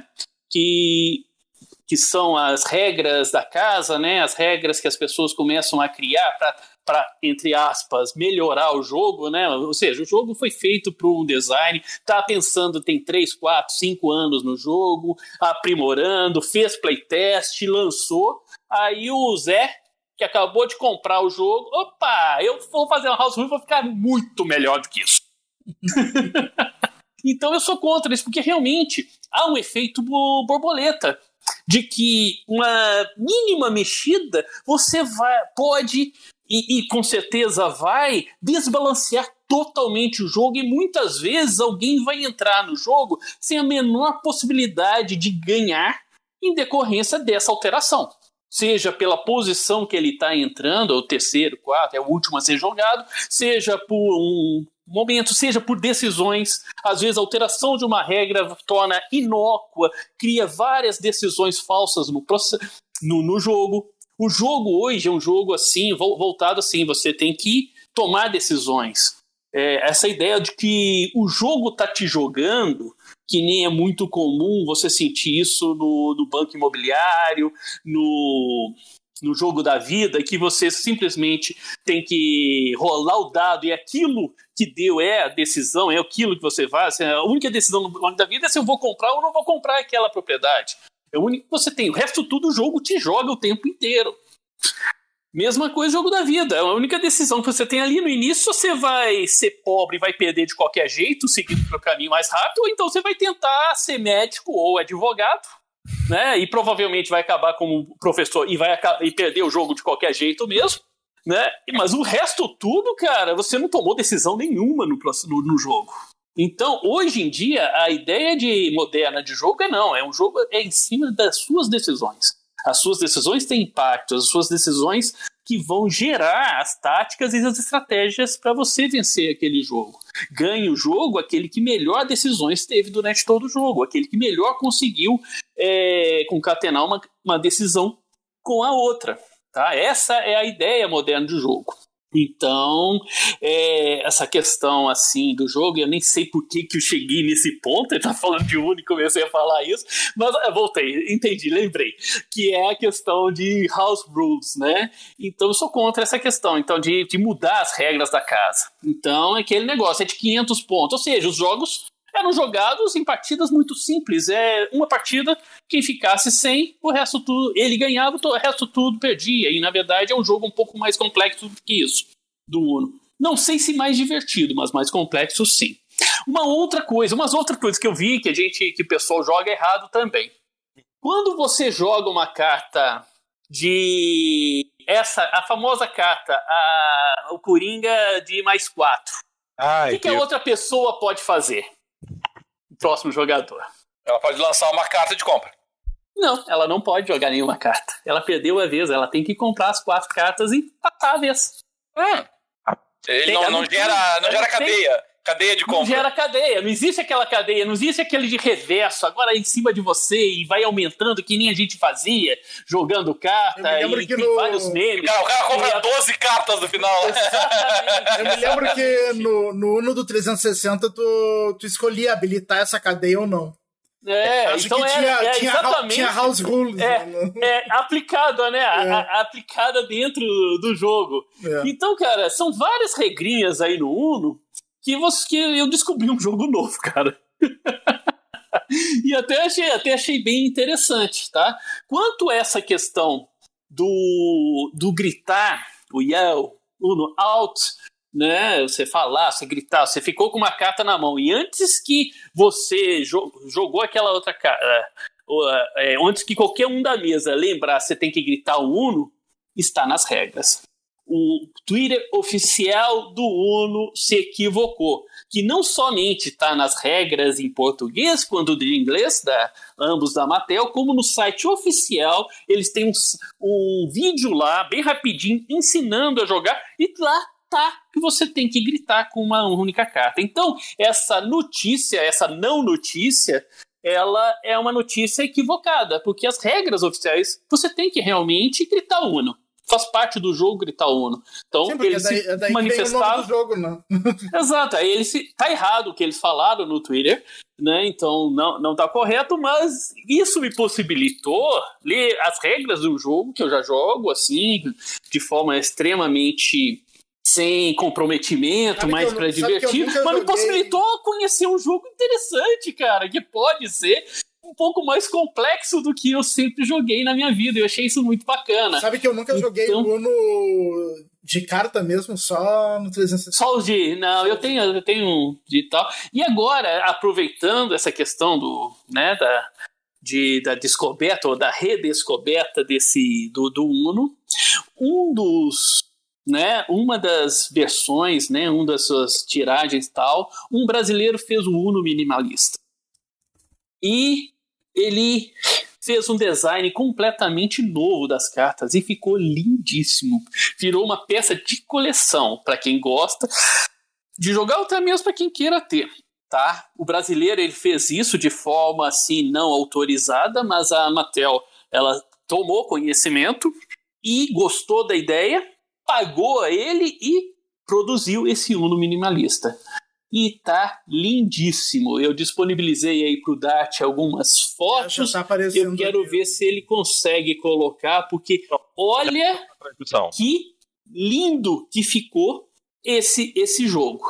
Tá, vale muito assim a pena, ficou assim bem bacana. Então, aqui é a questão, redescubra, às vezes a gente tá é, a gente faz a mesma coisa tanto tempo e acaba é, rescindindo nos mesmos erros sempre, né? Então é uma possibilidade, de repente você tem um jogo muito legal e pelo agora esse nova, com esse novo design, um jogo muito bonito para ter ele aqui. Verdade, ficou, ficou, muito bonitão mesmo. Simplicidade que deixou ele ainda mais bonito. Muito bem. Olha o brasileiro, o brasileiro é o Alderson Oliveira, né, é importante sempre, eu acho isso extremamente importante, a gente dar os devidos créditos ao artista, reconhecer os jogos, né, então, não somente os jogos de tabuleiro, mas os jogos de videogame também são é, propriedades intelectuais, são é, culturais, tá? nos contam história, nos emocionam, são obras de arte e a gente tem que reconhecer isso. O, o hobby ele é engrandecedor ele, né, a gente cresce com ele, é, nos faz, né, nos faz pensar, nos faz refletir, nos faz se divertir, nos faz chorar, e isso é arte. A arte, ela, enquanto a gente fala que precisamos de comida para alimentar o nosso corpo, a gente precisa de arte para alimentar a nossa alma. É isso que aí. bonito, né? Falei bonito pra caramba agora. Nossa Senhora. agora que o Cadelinho voltou, meu grandíssimo amigo, me faça o desafio novamente. é isso que eu ia falar. Me explica, Cadelinho, que história é essa desse desafio aí? Conta pra mim. Ah, é que a, o, o. É vamos dizer assim, todos nós que somos fãs do, de determinados hobbies, né, Porto? A gente. O jogador de videogame, talvez não tanto. O, o, jogador de videogame, às vezes, é um cara meio crica, meio crítico e tudo mais. Mas ainda assim, né? Nós, nós olhamos com carinho pro nosso hobby, né? Então, a gente olha ali para jogos que às vezes o pessoal tá reclamando, criticando, né? A gente sempre tá ali, né? Não, ele é legal, ele é bacana, não sei o que, faz bem. É, sempre a gente sempre tenta olhar pelo lado positivo, até para defender o nosso hobby, né? E o, e o Xandão, quase todas as participações dele até agora, todas as participações até hoje, no sentido de enaltecer qualidades de jogos, né? E às vezes a gente menciona um outro jogo que, não, esse jogo é muito legal, todos os jogos são legais. Então, deve ter, suponho eu, que exista, né? Alguns board games que são ruins, que são na avaliação dele, é claro, né? É, isso é sempre avaliação pessoal. Então eu desafiei ele a isso, tá? Mas não, assim, é muito fácil desafiar, aí o cara pega lá o jogo do famoso Key lá, que nunca ninguém ouviu falar. Esse jogo é ruim, sim, ele é ruim, por isso que não vendeu nada e ninguém gostou da porcaria. Eu quero, assim, o jogo que não, o jogo que tá ali pra vender, que uh, pra deixar a editora braba, entendeu? Vai chegar ali a editora, não acredito que esse cara tá sabotando minhas vendas. Aquele, aquele jogo assim que, tipo, tá lá por 200, 200 300 reais, não compre essa desgraça. então o tá desafio é reais. esse. O tá desafio é esse. Reais, assim. É, mil reais e o cara vai jogar dinheiro fora. Então o desafio é esse: é pegar jogos uh, mainstream, jogos que você encontra aí nas grandes editoras, e pode ser um, dois, pouco importa. É, então, esse aqui, evita. Ou assim, tem, tem opções melhores. Ó, isso aqui é quase uma cópia desse outro, esse outro é melhor. Vai lá, Xandão, mete pronto. É, um desafio e tanto, né? Eu sou, assim, um apaixonado pelo, pelo hobby board games. Acho que deu para notar um pouco, né? que realmente eu dedico bastante essa questão de conhecer, conhecer os jogos, ler os manuais, jogar tudo que eu puder, né, conhecer tudo que eu puder, acompanhar, acompanho vários produtores de conteúdo né, na, na questão de jogos, acompanho vários designers, e né, então e vários fóruns estou sempre procurando ativo então sou um grande apaixonado. Então para mim é um desafio muito difícil porque é, eu consigo às vezes ver qualidades em algum jogo que ninguém mais está vendo, cara, e aquilo me fascina. É, assim, a gente começa a, treinar a nossa percepção. Quando você está muito novo em qualquer coisa, tá? De repente, vamos dizer, o cinema, por exemplo você nunca assistiu nada. Então você de repente coloca um filme lá que não é legal, que, que tem vários efeitos tal, e como é a sua primeira experiência com aquilo, aquilo te fascina de uma forma espetacular. Você fala: que que é isso que eu assisti? Foi a melhor coisa da, da vida. E, e isso acontece muito nos board games, né? Tem muita gente entrando recentemente nos board games, tendo acesso a jogos tá? Muitos jogos badalados, o, o, né, o hype, né, essa hiperexposição, essa hyperbole, né, o hype vem de hyperbole, de hipérbole, né, um, um exagero de, de publicidade, um exagero de é, de colocar na mídia, de sempre estar falando, né? Então isso traz muita gente e começa a, a, a e como são muitos novos, a, a, grande maioria acaba ficando extremamente assim fascinados ali com determinados jogos que a, às vezes não são tão bons assim. Tem defeitos, tá? Então não existe um jogo perfeito. Até hoje não, não existe. Tá? Não existe o jogo tá, não, se, não, se, não se chegou ainda, né? Desde o, o, mais antigo board game já lançado, já descoberto no mundo, que foi o Senet, há 6 mil anos antes de Cristo. Tá? Então a gente joga board game há um certo tempo, né? Faz parte da nossa é, civilização, do nossa, na, da nossa criação é jogar. É, né, o próprio Johann Reusing é um dos maiores filósofos de, de jogos é, disse isso no Homo Ludens, né, o seu livro famoso, de que é, o homem não, o homem deixou de ser Homo sapiens ainda no Egito. A gente passou um homo, a ser um Homo Ludens a partir de então, um homem que joga. A nossa capacidade nossa de se divertir, de se jogar, de entrar no mundo lúdico, entrar no mundo mágico, tá? De você se é, abstrair do mundo e passar ali. Então, o que eu posso falar é o seguinte, cara, a gente tem todo ano lançamento assim. Quantos, quantos board games vocês acham que são lançados por ano no mundo? Ah, é difícil de projetar isso, mas sei lá, 100. É, Não, mais, bem mais. Mais, mais é, fala mais, fala mais. 300, vai, vai. vai eu... Um pouco mais. Leônidas, vai. Não, meu amigo, esse ano foram lançados quase 5 mil jogos. Nossa! Tá? O não, mas, mas, mas, mas, lançado, mas lançado assim, lançado pelas editoras e tudo mais, assim, com publisher e tudo Sim, mais? Sim, exato. Ô, oh, louco! Ah, é, a gente teve a feira de Essen agora, que foi dois mil e tantos, teve a com que foi mais quase 2 mil, e tem os lançamentos que não foram para feiras. Então a gente tem muitos lançamentos todo ano, e isso está sendo uma constante em vários anos já. Então, o Board Game Geek, que é o maior site, o maior agregador de informações, tá? o maior fórum, o maior agregador de informações, um, que tem maior é, credibilidade entre os jogadores. Vocês têm ideia de quantos jogos tem lá cadastrado de board games? Bom, agora a gente conversa até dados para usar. Esses são 5 mil ao ano, e vamos supor que ele esteja mantendo isso aí há o que? 20 anos, então ah, ele vai ter 100 mil. Sim, 120 mil jogos cadastrados lá. É muito jogo, cara. É muito, muito, muito jogo. Então não tem como conhecer tudo e não quer dizer que tudo é bom né? O que a gente chega a ter aqui é uma pequena amostra desse universo de jogos e são escolhidos. O que chega realmente vir para nós aqui é, é, o que há de melhor, é a nata, é né, o que já foi testado, o que tem.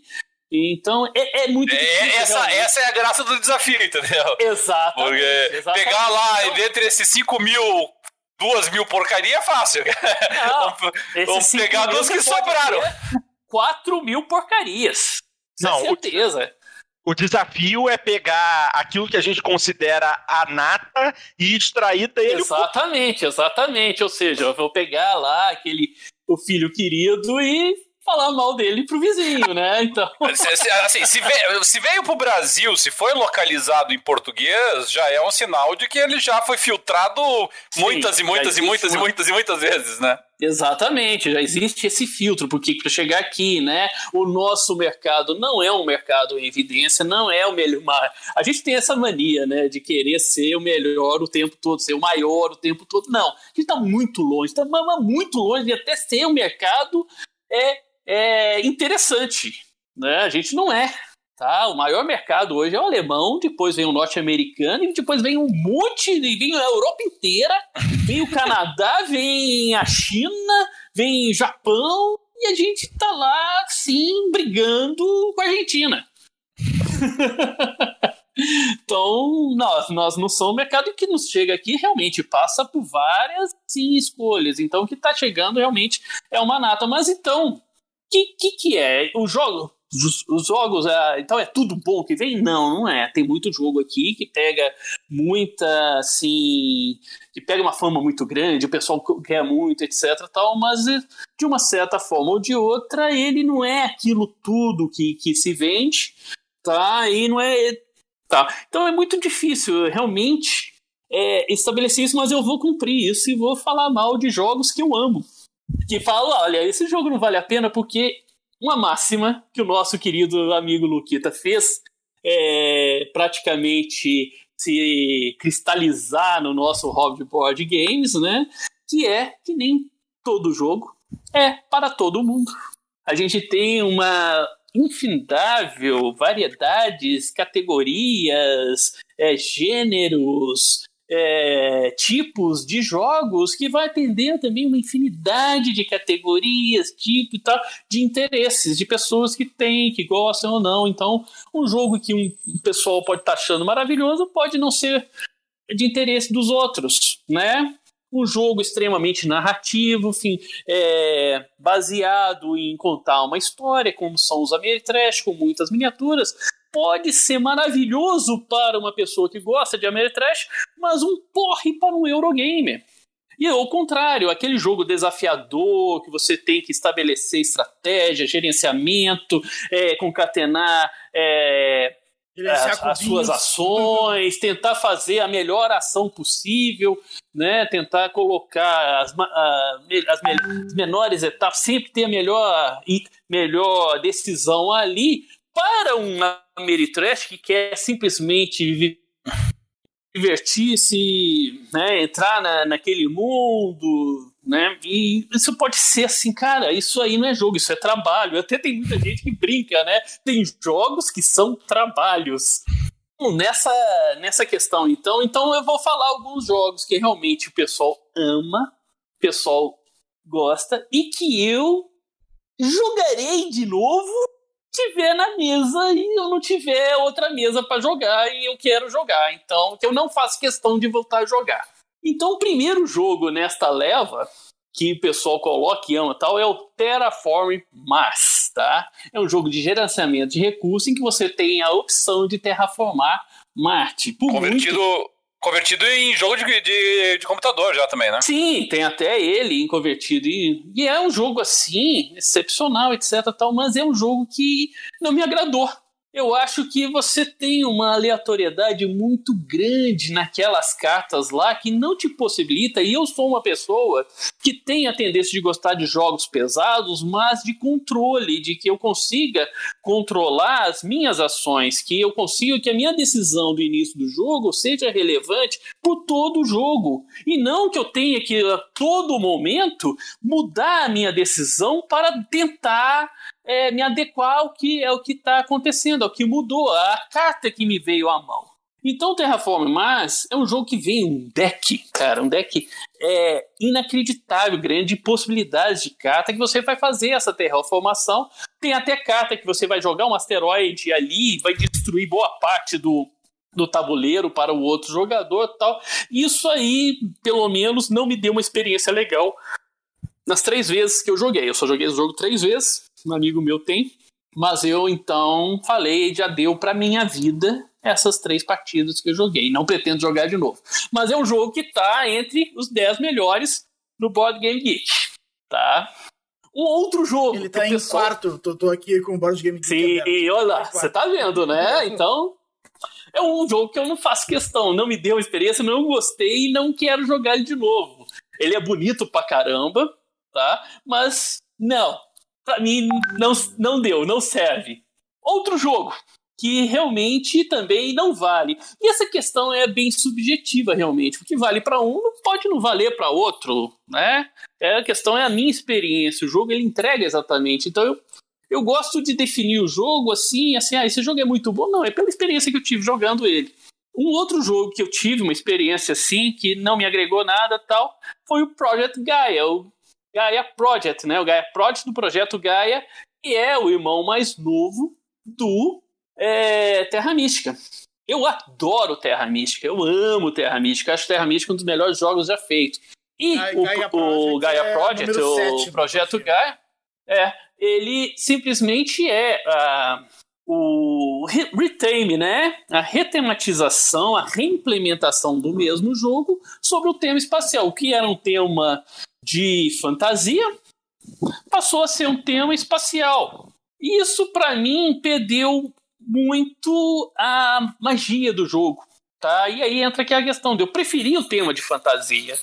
É uma questão própria. Então, para mim, não vale a pena pagar e comprar, porque eu já acho que o Terra Mística ele tem seus defeitos e é mais divertido. Eu acho Terra Mística mais divertido. Terra Mística é muito tá? E aí vem também aquela, aquela questão que eu falei que eu curto, e a questão de você poder é, prever. Eu sou um Eurogame, assim, mais de raiz mesmo, a questão de você conseguir prever as ações no futuro, você estabelecer a sua estratégia, as táticas ali para cumprir aquela estratégia de antecipação com muito pouco desvio, né? Então é um jogo que, no, enquanto muita gente fala que é, uma grande inovação do Terra Mística é o tabuleiro modular, ou seja, aquele tabuleiro que vai modificando de uma partida para outra, que que possibilita é, uma variedade muito maior de decisões, etc. Isso para mim traz uma aleatoriedade que eu prefiro o tabuleiro estático, fixo do Terra Mística, em que você já sabe alguns pontos é, os melhores pontos para você iniciar a sua evolução da sua civilização ali nesse momento. Então, Projeto Gaia, joguei. Não quero jogar de novo se eu tendo Terra Mística para jogar. Uhum. Então, é outro que então eu falo, não, gente, joga Terra tá? O outro, aí, esse aí, esse aí, ele é a grande paixão de todo mundo que está iniciando no hobby. E todo mundo sai comprando, que adora, que acha divertidíssimo, que é ai, é muito, ai. né? E o, eu sei que o cara, que o Cadelin conhece, que ele tem, ele joga e gosta. Meu Deus, tá? ai, meu Deus. Que é o Munchkin.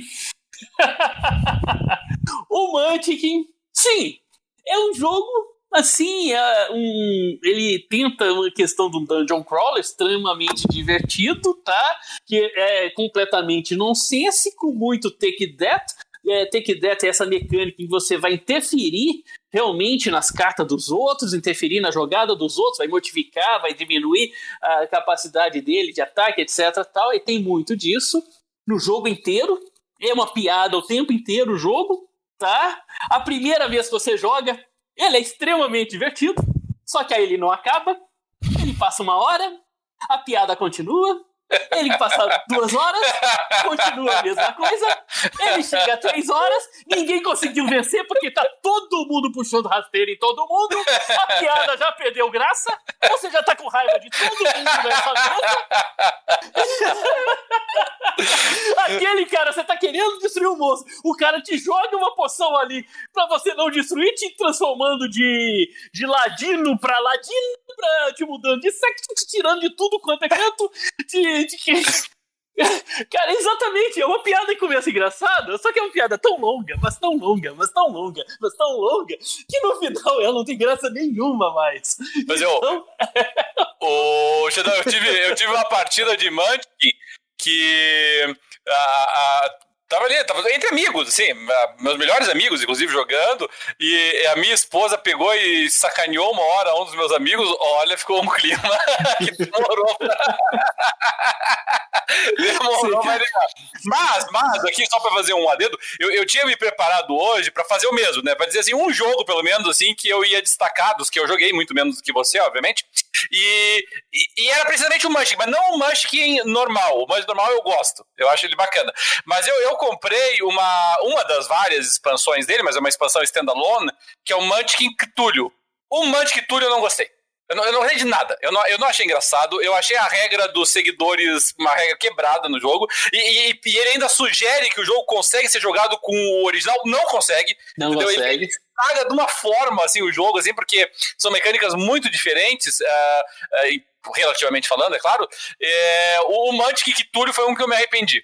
Porque eu fui naquela de puta, eu gostei do Mantic, eu comprava ali as expansões, as expansões normais dele, né?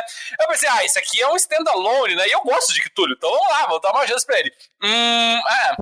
Entendeu? Esse, infelizmente, mesmo o pessoal que gosta de Munchkin e não teve essa experiência, evite-a, porque para mim, pelo menos, o Munchkin Cthulhu, ele, uh, assim, ele, ele é completamente desbalanceado. Ah, eu cheguei a jogar o Munchkin Cthulhu, até, até gostei na época. Mas o Munchkin teve uma época que eu joguei tanto com, com um grupo que, que eu jogava que a gente nunca mais jogou. Acho que faz uns 3, 4 anos que a gente não joga mais. Mas é, é um jogo assim. É a questão, um problema grande do Munchkin é que você, se você não quiser, ele não acaba. Ah, é, eu, eu, eu, eu, tive jogos de, duas horas e meia, três horas. Não, a gente, bem, bem a gente estabelecia lá, não, agora tem que acabar, agora acabou. exatamente, exatamente. É uma piada que não acaba, é uma piada que perde a graça, né? Então é essa, exatamente é esse ponto, então é tal, esses jogos assim que eu falo, olha gente, existem opções melhores, existem coisas mais interessantes para você investir, são jogos caros, tá? É, o Munchkin mesmo, para um jogo de carta tal, ele é dentro desse espaço também um jogo caro. E por último, um jogo que, tá, que não vale a pena comprar e que tá todo mundo é, fala maravilhas, etc. Tal, que eu adoro, mas ninguém joga direito, ninguém sabe jogar direito o jogo. Todo mundo fica inventando house rule para ele tá? Porque não consegue entender a coerência das regras, a necessidade das regras, né? O porquê das regras, porque que, que, que parte para um, uma argumentação de que não reflete a realidade. E vocês vão ver que isso é uma argumentação que não faz sentido algum para esse jogo. Que eu tô falando de Zombicide. Não, Zombicide eu nunca joguei nas regras normais dele. Zombicide, você, você tava falando, você tava criticando agora há pouco as House Rules. A primeira coisa que veio na cabeça foi: eu nunca joguei Zombicide com as regras do jogo. Porque já é uma hora que me enche o saco ter que seguir todas aquelas etapas. Eu falei, ah, agora eu vou jogar assim, vai ser assim. Ah, e, e eu admito eu admito que as regras, as regras da minha casa tornam o jogo bem mais fácil do que ele deveria ser. Mas aí eu falei, chega, chega, é muito cálculo aqui, assim, meu gosto. Agora surgiu aqui, aqui, aqui, pronto. É exatamente, é um jogo que não é jogado direito. É um jogo que vende pra caramba, é um jogo lindo na mesa, é um jogo divertidíssimo. Eu nunca tive uma partida ruim de Zombicide. Eu adoro o jogo. Mas, cara, o que eu vejo, ninguém joga ele direito, todo mundo começa a achar o argumento, ah não, esse negócio de você atirar na parte, é, na outro lado e acertar o seu outro jogador, né, o personagem do outro jogador. Friendly, friendly Fire. É, o Friend Fire, o Friendly Fire, né, é, isso aí foge da realidade. Aí você fala, cara, você tá jogando o jogo de Apocalipse Zumbi. Não, é, essa regra eu, eu observo. né? Você tá jogando o jogo de Apocalipse Zumbi, tá? É, não é real. Pelo menos por enquanto. Não, Pelo menos por enquanto não é real. Mas sabe não, eu, eu, eu, eu, a gente a gente Outra coisa. O que a gente sempre esquecia o barulho. O barulho a gente esquecia. Isso, isso. Essa é uma. É, é, isso é, quando começa o jogo. É, é, essa quando começa o jogo, eu, eu já defino, mas aí, claro, entre todos estão jogando. Tem, tem que ter concordância de todos, né? É, eu defino assim, ó. Essa hipótese, essa hipótese de barulho tá fora. Entendeu? Essa aqui a gente não vai usar porque a gente vai esquecer essa porcaria. Nós não vamos lembrar na hora, entendeu? É, vai, vai, é fácil, é, é, fácil você lembrar nos primeiros 40 minutos. Quando você tá lá na segunda hora, o cara no ah, canto, você... esqueça. Esqueça, esqueça, esqueça, esqueça. É que é muito detalhezinho, o barulho foi muito fácil. Sim, sim. Mas só voltando ali, além de não ser real, que ainda não, não vivemos no apocalipse zumbi de forma de falar que isso é real, a pessoa que usa esse argumento nunca deu um tiro na vida. Porque, cara, tentar acertar a distância com revólver, cara, é a coisa mais difícil do mundo. Tá? Eu já fiz curso de, de tiro esportivo. Tá? Enquanto a, na década de 90, na faculdade, queria ser policial de qualquer jeito. Tá? Desisti isso no meio do caminho, mas eu queria ser policial. Então tinha arma, ia Protect, ficava dando tiro, fazia curso de tiro esportivo. E é muito difícil acertar. Por isso que essa regra faz sentido exatamente nisso tá? É muito difícil acertar. A gente tem um. Ah. Oi, a gente tem um batalhão da Polícia Militar aqui de Minas Gerais que. Sabe quantos é, franco-atiradores nós temos em Minas Gerais, no batalhão da Polícia Militar? Um cara que é capaz de acertar um tiro a uma grande distância? Não faço, não faço ideia. Três. Hã? Três que são considerados. Cara, por isso é muito difícil, meu amigo. Então, meu caro. não é uma oh. regra que não faz sentido. Faz, não faz sentido você acertar do outro quarteirão a 100 metros de distância e acertar o bicho, cara, que você tá virando. o, o, o, a quantidade de mortes por fogo amigo em guerras, ah, as guerras assim mais Não, modernas, é, mas é muito grande, sabe? Você tem é muito grande. É. Você, você tem guerras, se você pega o histórico das guerras, você tem algumas guerras que a quantidade de fogo amigo foi 2, 3%, mas você tem algumas que é 20%. É. E coisas recentes, assim, você pega ali da guerra do Vietnã, em determinados períodos, a, a quantidade de, de casualties, de, de, de mortes do, do, dos americanos do Vietnã por fogo amigo chegava a ser um quarto. Um quarto.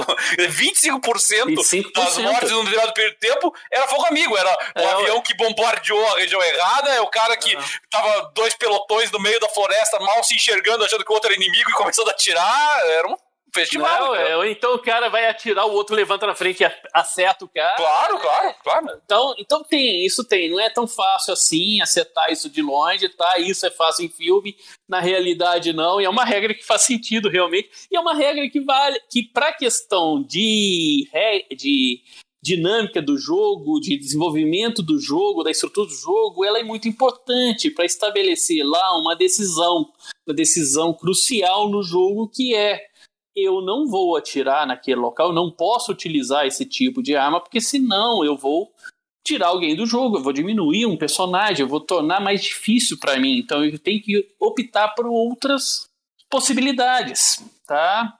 Então por isso que você tem dois tipos de armas lá, uma arma de que você pode escolher seu, né, a, a vítima, o alvo, né, que são as armas de curto alcance, as armas mano a mano, melee, e as rangers, as armas à distância. E aí você tem, você tem decisão de que armas você vai colocar no seu inventário, qual arma você vai estar tá portando. Então são várias decisões que esse jogo traz. Não é um jogo e o pessoal não se atenta a isso. A própria é, regra do barulho é extremamente importante para você determinar no jogo a movimentação dos zumbis. Dos zumbis. Porque os ah, zumbis isso, sempre vão para o local mais barulhento. Tanto que uma das ações que você pode fazer é fazer barulho é tornar uma posição mais barulhenta, porque pela inteligência artificial do jogo, você sabe exatamente como aqueles zumbis vão se movimentar, para onde que eles vão. Então, faz parte da estratégia do jogo você estabelecer pontos em que vai fazer um barulho para atrair lá e você poder ir para outro lugar, fazer uma exploração em outro lugar. Tá? É um jogo assim que ele tem um elemento é, estratégico interessante, mas o pessoal joga na porra louquice é, muitas vezes os caras vão perder, e vão perder mesmo, porque inventaram, eu vou. Sabe aquele monte de zumbis que tem ali? Eu vou pular na mão com um canivete e vou matar todo mundo, porque todos os meus dados vão dar um 6. Vai dar 6. Então é um jogo que eu acho divertido, etc., mas muito pouca gente realmente entende as regras e joga ele corretamente. É um jogo que dominado por House Rules, muitas delas quebrando o jogo, tá? Tornando ele ou extremamente fácil, tá? Para jogar, praticamente uma brincadeira, tá? E brincadeira se distingue de jogo exatamente pela questão das regras. Brincadeira não tem regra, você vai inventando ali na hora, você faz o que você quiser. Então você pode brincar muito com o Zombicide, mas jogar Zombicide você tem que jogar pelas regras dele, tá? Então são esses jogos que eu falo que não vale a pena se você não está disposto ou a ler as regras ou então que tem outros jogos, né, os irmãos mais velhos que eu considero melhores é. do que os que estão aí. Excelente, obrigado, obrigado, Xandão. Eu? Funcionou. Deu certo, eu, o Xandão conseguiu falar mal de alguns jogos. Com uns 10 minutos de disclaimers e ressalvas antes. Pedindo, né? Pelo amor de Deus, não me matam, né? Bom, vocês estão me vendo virar a cabeça toda hora aqui. Eu estou olhando para o meu modem aqui da internet, que eu estou sem internet em casa. Nesse momento, por algum acaso, eu consegui pegar um sinal 4G pelo celular e estou conectado pelo celular. Ah, tá no final. É, exatamente, para conseguir encerrar o programa, pelo menos. É. Bom, então, minha gente, mais alguma coisa que algum de vocês gostaria de adicionar? Eu gostaria só de alertar para os nossos ouvintes, Porto, e nós vamos fazer isso mais uma vez no próximo programa ainda, que no dia 10 de dezembro, transmissão da The Game Awards, uh, o Jogando Papo estará presente virtualmente, transmitindo ao vivo a The Game Awards, já chequei, a The Game Awards não só autoriza, como encoraja o co-streaming, então a gente vai fazer o co-streaming direto do canal deles também, e com os nossos comentários, uh, na medida em que for possível, né, as inserções, uh, eh, para a gente ir vendo aí as reações e vamos tentar fazer ali um, um pré-show antes, de repente conversar um pouquinho, comentar, ver alguns trailers, algumas, alguns gameplays dos jogos que estão concorrendo e acompanhar ao vivo também a transmissão. A, a, a The Game Awards nem sempre transmite todos os prêmios, né? Eles disseram que não vão revelar nada com antecedência, vai ser tudo revelado na hora, mas eles não transmitem necessariamente todos os prêmios. Mas ainda assim, os que eles transmitirem nós vamos estar acompanhando ao vivo. Então, o pessoal que porventura quiser assistir junto conosco, vai ser uma transmissão ao vivo, com um leve delay do canal original, é claro, mas nós não fazemos tradução simultânea, a gente vai deixar ele falando em inglês e quando a gente puder ali trazer os comentários, de repente a gente tenta traduzir uma ou outra coisinha que pode ter passado batido ali para trazer os comentários. Então era só para destacar aí o pessoal já fazer o save the date, 10 de dezembro. Isso aí, show de bola. Pois bem, minha gente, está chegando ao final mais uma edição do Jogando Papo. Agradecemos muito a galera do chat do YouTube que nos acompanhou o máximo possível. É, se você quer nos acompanhar, quer saber quando a gente vai transmitir, faz o seguinte: vem aqui embaixo, no, se você está nos acompanhando no YouTube, vem aqui embaixo. É, dá um like nesse vídeo, já começa por aí. Se inscreve no canal, clica no sininho lá das notificações para você ser notificado com antecedência quando a gente for fazer nossa transmissão. Tem ter lá o tema do programa, que aí você já pode começar na página e jogando os comentários que você quiser. Aqui embaixo no setor de comentários vocês podem deixar uh, uh, qualquer informação se a gente cometeu alguma gafe uh, e vocês quiserem que a gente conserte no próximo programa, bota aqui embaixo. Se vocês quiserem fazer qualquer sugestão, bota aqui embaixo também. Vocês também podem entrar em contato direto conosco através do nosso e-mail no jogandopapo, jogandopapo.com.br e se você prefere acompanhar a gente apenas via áudio, é muito fácil, qualquer agregador de podcast e as principais plataformas de streaming você encontra o nosso material, tá bom? Bom, gente, encerramos por aqui. Até semana que vem com o Jogando Papo número 170. Eita ferro, tá ficando bom, 160 programas. Estou animado para chegar no 200. Galera, um grande abraço. Abraço, Xandão, abraço, Dart, abraço e até a próxima.